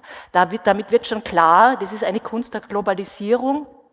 Und eben ähm, wichtige Kunsttheoretiker wie Horst Bredekamp äh, oder ähm, deutscher Kollege oder ähm, Alex Albero meinen eben auch, dass diese Kunst aus dem neoliberalen Kapitalismus hervorgegangen ist. Also sie ist sozusagen Teil eines, Kapitalist, eines neuen kapitalistischen Systems nach 89 geworden. Auf dem Rücken der Kunst, würde ich jetzt einmal sagen, oder mit dem Medium der Kunst, lässt sich natürlich ganz anders äh, Kapitalismuskritik ähm, sichtbar und, und, und, und diskutierbar machen, als wenn das einfach sozusagen noch nach wie vor mit Marx, Lenin und, so, und anderen Theorien erfolgt. Da, da eignet sich die Kunst hervorragend ähm, damit. Und da habe ich absolut auch Verständnis. Auch aus der Sicht ähm, der, der marginalis einst marginalisierten Gruppierungen, die geschichtlich nie sichtbar geworden sind, ähm, die jetzt einfach diese Chance haben, auch aufgrund der digitalen Medien sichtbar werden zu können, indem sie eben auch ähm, äh, äh, Statuen, Denkmäler mit Rass Rassisten oder Kolonialherren wie Leopold II. in Belgien und so weiter darstellen, dass diese, dass anhand dieser äh, Denkmäler tatsächlich auch mehr als nur die Kunst sozusagen adressiert werden kann. Und ich glaube, das muss man immer wieder mitdenken, weil es ist komplexer als nur sozusagen, da bin ich auch bei Rauer bei Ihnen, weil es gibt das andere natürlich auch, dass diese Safe Spaces, Triggerwarnungen, die Political Correctness, die bedroht natürlich den Kern der, äh, der Kunst, ja. ganz, ganz klar, aber da müssen Institutionen, Kuratoren, alle, die ähm, sozusagen mit Kunst zu tun haben und die, die sich als öffentliche Personen verstehen, das ist auch ein Grund, warum ich mich heute dahergesetzt habe, da eben darüber sprechen. Da gibt's was, was nicht alles, was die, was nicht alles, was die Moderne erarbeitet hat und was die, die weiße Moderne, sagen wir jetzt mal so, ist schlecht. Da gibt's sehr, sehr vieles, was wir wirklich retten müssen. Es ist die Freiheit der Kunst unter anderem. Aber eben, ich glaube, dass die Kunst momentan eben ähm, diese sozialen, blockierten sozial, sozialen Kämpfe ähm, daran sich, sich sozusagen, dass, dass sich das daran materialisiert. In einer sehr fluiden Gesellschaft, wo alles sehr schnelllebig ist, alles irgendwie sich in den digitalen Medien abspielt. Wir brauchen sozusagen materialisierte Momente, wo diese Kämpfe sich dann auch ähm, ähm, äh, diskutierbar und begreifbar werden. Und da ist die Kunst als kapitalistisches, äh, als Ware sozusagen, was sie auch geworden ist in diesem System, mehr denn je ähm, ähm, geeignet. Ich muss auf die Uhr schauen. Äh, ich möchte Sie äh, bitten, weil das jetzt in Ihrem Statement so für mich klar geworden ist, so ein Gespür zu entwickeln, für Tendenzen, Entwicklungen, die vielleicht auch unterschwellig kommen, äh, wo wir, jeder von uns aufpassen kann, dass das, was man Freiheit der Kunst bewahren nennt, auf welche Entwicklungen man aufpassen muss, was sich da tut. Äh, also äh, die, die, die Einladung in der Schlussrunde sozusagen, äh, wo ist äh, die Kunst als Seismograph zum Beispiel gefragt? Wo muss man die Kunst unterstützen die Künstlerinnen und die Künstler, auch die Institutionen, äh, auch die, wir haben es im, im, im, im Gespräch, äh, im, im, Vorgespräch, äh, wie kann man Museen als Free Space, als Freiraum, wie kann man die unterstützen, äh, Zivilcourage zu entwickeln und nicht in die Knie zu gehen, vor irgendwelchem äh, Druck äh, Gemälde zum Beispiel abzuhängen. Also was kann jeder von uns tun, ermutigendes tun, um äh, das, was wir halt über die weiteste Zeitstrecke debattiert haben, nämlich äh, die Freiheit der Kunst zu bewahren. Was kann jeder Einzelne machen? Herr Raue. Ich bin da ziemlich verzagt. Äh, nicht was die Öffnung der Museen anbelangt, die Kraft der Museen anbelangt. Das, da viel da geschieht auch wahnsinnig viel, was über das Internet ist und über die Diskussion, das meine ich nicht, sondern verzagt bin ich vor der Frage, wie man dem Druck der Social Medien in vielen, vielen, vielen Bereichen, ich habe nur ein paar genannt, wie man dem äh, entgehen kann, denn der Druck erfolgt anonym. Äh, früher hat man gesagt, eine anonyme Anzeige wird nicht bearbeitet, äh, ein anonymer Brief beantworte ich nicht. Tausendfach äh, wird die Empörung über irgendeinen falschen Satz gesagt, um es ins Extrem zu äh, treiben. Äh, Frau Jarasch ist die Vorsitzende in Berlin der Grünen. Die wird gefragt äh, im Radio, was ihr Jugendtraum war, sagt, ich wollte mal Indianerhäuptling werden. Der Shitstorm ist gar nicht zu beschreiben. Die hat sich entschuldigt mit Tränen, sie hat das nicht so gemeint. Äh, wir dürfen uns, Blackfacing, wahrscheinlich unseren Kindern dürfen wir mich als Sioux äh, auf den Fasching schicken oder als Indianerhäuptling, weil das indigene Bevölkerung äh, Sie sagen, Woody Allen, warum gibt der Verlag das Buch nicht raus? Nicht, weil er das geschäftlich machen will, sondern weil der Druck der Social Medien so groß ist, dass sie Angst davor haben, sie werden boykottiert mit den anderen Büchern. Und das ist eine Macht, der ich gegenüberstehe und bei der ich mich ohnmächtig fühle. Äh, man kann, wenn Sie nur die Löschung einer eine, eine Falschmeldung in einem äh, Internetportal erreichen wollen, dann müssen Sie schon die hohe Schule der Juristerei viel Geld und viel Zeit äh, investieren, um das möglich zu machen. Also Ihre Frage, was kann man tun? wenigstens das Problembewusstsein schärfen, dass nicht jeder Shitstorm, der über die äh, Erde fährt, dazu führt, dass wir Herrn Membe nicht mehr einladen, dass wir, ich könnte, die, die, die, die Reihe ist, ist endlos und wird täglich schlimmer. Letztes Beispiel. In Berlin gibt die, äh, die Verkehrsbetriebe äh, den Protesten von äh, dunkelhäutigen Menschen statt. Äh, das Wort Schwarzfahren ist gestrichen, weil schwarz äh, für die schwarze Bevölkerung diskriminierend sei. Geht's noch? Es ist so. Rot, bitte. Ähm, also ich als filmschaffende Künstlerin habe mich entschlossen, da gerade zu provozieren. Äh, also mir ist selbst schon was passiert sozusagen. Ich habe vor zehn Jahren, glaube ich, einen Film gemacht, der heißt American Passages und der Film endet in einem Casino in Las Vegas, wo so ein High Roller am Roulette-Tisch sitzt und spielt und gleichzeitig in die Kamera ähm, spricht, also zu mir spricht über seine Vergangenheit als Zuhälter und unter anderem sagt, und im Gefängnis habe ich mit den Niggern Karten gespielt. Äh, als der Film fertig war, wollte die amerikanische Botschaft in Wien zeigt immer am Beginn der Saison im Herbst, also zeigen manchmal einen Film und der Botschafter hat angerufen, den Verleih und hat gesagt, sie überlegen, diesen Film zu zeigen. Und dann hat er den Film vorher gesehen und hat gesagt, sowas können wir nicht zeigen, da kommt das N-Wort vor. Also das war für mich sehr interessant, weil es war sehr lehrreich und schmerzhaft, weil der Film wurde auch wirklich in Amerika so gut wie nirgends gezeigt. Ja? Ähm, aber das heißt natürlich nicht, dass ich meinen Film ändere und dies, das rausschneide. Im Gegenteil. Ja? Nein, ich glaube, man muss zu dem stehen, was, ich meine, nicht ich habe das N-Wort benutzt, sondern einer meiner Protagonisten, ja, und ich denke nicht daran, das zu verändern. Und weil mir jetzt zum Beispiel diese ganze, wir haben darüber nicht gesprochen, aber diese ganze neue Prüderie, ähm, auch ziemlich auf die Nerven geht, äh, mache ich jetzt einen Film, der vielleicht nie gezeigt wird, aber ich mache ihn trotzdem. Und zwar mache ich einen Film über die Josephine Mutzenbacher, also über dieses Buch. Und da sagen dann auch viele, wie kannst du sowas machen? Es geht ja um Pädophilie. Und andere und zum Glück auch viele meiner Freundinnen sagen, es geht auch um weibliche Lust. Ja, also man kann alles so und so sehen.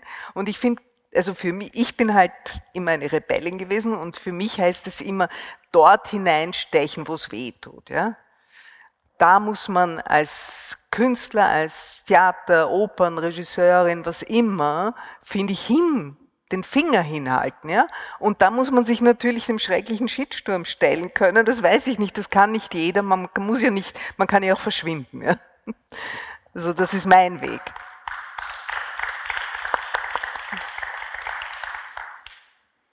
Das ist eine wichtige Frage der Kürze wirklich eine gute Antwort zu finden, wird mir nicht gelingen, aber ich glaube, aus der Kunst gesprochen, denke ich, dass jetzt auch diese Erfahrungen mit ähm, dem Lockdown ähm, und mit den ähm, einbrechenden Stadttourismus, der natürlich für die Wirtschaft katastrophal ist, das muss man natürlich, das muss man auch immer dazu sagen.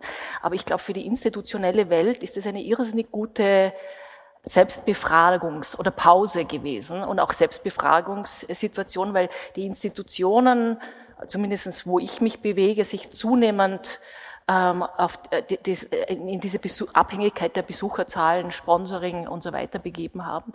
Auch Kofinanzierung von ähm, Galerien, Sammlern und so weiter. Und da die, die Unabhängigkeit sehr stark ist, ist in Mitleidenschaft gezogen. Also es wird sich jede, äh, es ist kein Wunder, ich, ich, ich bin, bin da ja auch nicht ganz schlüssig, aber es gibt keine Institution in Österreich, die in den letzten 20 Jahren eine Otto Müll-Retrospektive gemacht hat. Das wird sich, glaube ich, keiner trauen, weil jeder Angst hat, äh, zum einen vom Shitstorm, zum anderen eben auch von den Sponsoren, Besucherzahlen. Besucherzahlen werden vielleicht funktionieren, aber ähm, die Reaktion der Sponsoren, ich glaube, wir müssen irgendwie wieder uns mehr damit auseinandersetzen, wie wir die Kunst aus diesen Abhängigkeiten befreien können, damit die Kunst sozusagen wieder einen Freiraum hat, in dem ähm, in, in dem auch ähm, Dinge äh, entstehen können, die eben nicht dem Weltgeist entsprechen, die manchmal auch wehtun, wie Sie sagen, die manchmal auch ähm, amoralisch sind. Also Kunst muss, die, die, die, muss eben auch diese Möglichkeiten haben, über diese korrekten, äh, Korrektheiten hinaus äh, sich entwickeln zu können. Und die, die Räume sind sehr eng geworden. Und die müssen wir wieder zurückerkämpfen. Wir müssen diese Freiräume, glaube ich, wieder schaffen.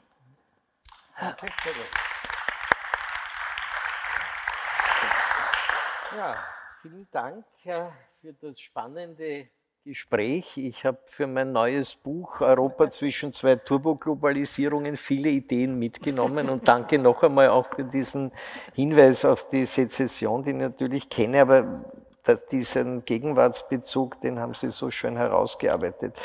Was ich gerne am Schluss sagen möchte, und ich komme jetzt wieder zur Arbeit äh, äh über Poldi Wojtek zurück, mir ist eigentlich bewusst worden, auch äh, nach der verzüglichen Studie von äh, Frau Kern, äh, wie wichtig es ist, äh, die, die, Zwischenkriegszeit wieder in Erinnerung zu rufen. Ja, das ist die Zeit, wo in ganz Europa nach 1918 die parlamentarischen Demokratien aus dem Boden schießen und innerhalb weniger Jahre, beginnend mit dem italienischen Faschismus, aber auch in Österreich 33 mit Dollfuss, ist die Demokratie am Ende und Deutschland ist der Nationalsozialismus bereits innerhalb weniger Monate fest verankert. Also dieses Bewusstsein jetzt auch als akademischer Lehrer für die Fragilität unserer parlamentarischen Demokratie zu wecken, das ist, glaube ich, ein ganz äh, zentrales Anliegen und das nehme ich eigentlich auch aus dieser Veranstaltung mit. Und mir ist auch, äh, obwohl ich das natürlich auch brav immer wieder schreibe, aber mir ist heute wieder so bewusst worden, wie wichtig eigentlich die Freiheit der Kunst auch sozusagen gegen Lobbys, gegen Konventionen, gegen Political Correctness ist. Es ist eigentlich die letzte Barriere vor der totalen Erodierung der Demokratie. Und äh, ich. Entschuldigung, dass ich. Das hat übrigens der Schlingensief genial ähm, sozusagen berührt Richtig, mit dem Ausländer-Raus-Projekt genau, in Wien. Also das war genau, eines der zentralen war, Themen. Also das wäre so ein eine, Projekt ja, gewesen, ja, übrigens für den ja, Lueger-Platz, das mir gut gefallen hätte. Gleichzeitig die Social Media, also da, da habe ich einen anderen Zugang. Ich bin auch schon Opfer eines oder mehrerer Shitstorms äh, äh geworden. Das war Teil meiner akademischen Karriere oder Nicht-Karriere. Äh, aber ehrlich gesagt, ich lese das kaum. Äh, und äh, als ich zum Beispiel die Umbenennung des Heldenplatzes äh, in den Platz der Demokratie vorgeschlagen habe, ist die Kronenzeitung und viele andere sind über mich hergefallen, auch einige Spitzenpolitiker nett, aber das landet im Archiv. Und äh, es ist Teil einer äh, gesellschaftlichen Debatte. Ja, man muss sich da auch herausnehmen und so neu ist das nicht. Also wenn ich mir anschaue, wie mit Max Reinhardt hier in den Medien umgegangen äh, wurde in den 20er Jahren, und das war nicht nur der eiserne Besen, das waren viele andere Medien mehr. Wenn ich mir Briefe ansehe und diese hervorragende Ausstellung, und ich möchte die Gelegenheit benutzen, Frau Lasinger und ihrem tollen Team dazu zu gratulieren. Also das hat mir auch wieder in Erinnerung gerufen, das ist nicht äh, so neu. Ja? Oder die Waldheim-Debatte, wenn ich an deinen Film denke, Waldheim-Walzer, also du hast diese Aggressivität aufgefangen, die ich schon wieder völlig vergessen hatte. Und mir ist wirklich Angst und Bang geworden und ich habe mir dann noch einmal im Archiv äh, die Leserbriefe und anonymen und nicht anonymen Zuschriften äh, an Erika Weinzierl angesehen. Ja, und das ist das schriftliche Pendant zu deinem Film. Also die Aggressivität oder Kärntner Ortstafelsturm, ja, da hat man das Gefühl, da muss was brennen. Ja, diese Gewalt ja, in den Gesichtern der Menschen, das äh, macht Angst und deswegen sozusagen hier historisches Bewusstsein zu wecken, die Fahne der Aufklärung und der parlamentarischen Demokratie hochzuhalten äh, und den einen oder anderen Shitstorm, den muss man aushalten. Danke. Äh, danke vielmals. Ich äh, mein, mein Anliegen, und ich äh, sage das jetzt auch mal frei heraus, wenn jemals eine neue Verfassung in diesem Land geschrieben wird, und das ist ja immer wieder zurückgestellt worden, das Projekt aus Tausend und einem Grund, dann wünsche ich mir erstens, dass dieses Thema Freiheit der Kunst drinnen steht, und zwar deutlicher, als es jetzt drinnen steht. Ich wünsche mir, dass das Wort Würde nicht nur im Kapitel über Ordensverleihungen äh, in der Verfassung steht. Ein Satz wie die Würde Richtig? ist unteilbar, kommt in der österreichischen Verfassung nicht vor. Äh, und ich halte das, ja, Punkt. Und das, was mir auch fehlt, ist, das Recht auf Leben kommt in unserer Verfassung nicht vor. Ähm, äh, das ist, es ist nur im Ex Negativo, die Todesstrafe ist abgeschafft. Und es gibt in diesem äh, Artikel der Bundesverfassung einen Link auf die Menschenrechtsdeklaration. Aber dass es nicht drinnen steht, äh, äh, also ja, ich kann, kann nur sagen, also das sind die drei Wünsche. Ähm, ich glaube, wenn, wenn das die Diskussion über Kunst und Ethos anfacht, dann haben wir einen wunderbaren Anfang gesetzt für ein Gespräch über dieses Thema, für das wir dankbar sein sollten, äh, dass man dem nicht seitwärts ausgewichen ist, sondern dass man die, äh, das Thema zur Debatte gestellt hat. Und ich glaube, es wird mit diesem heutigen Nachmittag nicht zu Ende sein. Danke vielmals dem Podium. Danke Ihnen fürs Kommen, für Ihr Interesse. Sie hörten eine Podiumsdiskussion bei den Salzburger Festspielen vom 12.08.2021. Bei den Organisatorinnen und Organisatoren Helga Rabel-Stadler, Caroline Wierhahn und Michael Kerbler bedanke ich mich sehr herzlich für die Zusammenarbeit. Ich verabschiede mich von allen, die uns auf UKW zuhören, im Freirad Tirol und auf Radio Agora in Kärnten. Prägende Debatten zu Kunst, Kultur und Politik finden Sie im Falter jede Woche. Ein Abonnement des Falter kann man im Internet bestellen über die Adresse abo.falter.at. Ursula Winterauer hat die Signation gestaltet, Anna Goldenberg betreut die Audiotechnik des Falter. Ich verabschiede mich bis zur nächsten Folge.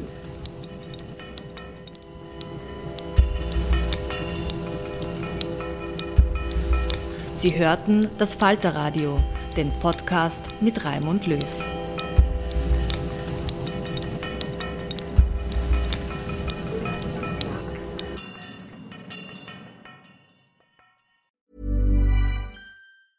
Hi, I'm Daniel, founder of Pretty Litter. Did you know cats tend to hide symptoms of sickness and pain? I learned this the hard way after losing my cat, Gingy. So I created Pretty Litter, a health monitoring litter that helps detect early signs of illness by changing colors, saving you money and potentially your cat's life. Pretty Litter is veterinarian developed, and it's the easiest way to keep tabs on your fur baby's health right at home. Go to prettylitter.com and use code ACAST for 20% off your first order and a free cat toy. Terms and conditions apply. See site for details. Even when we're on a budget, we still deserve nice things.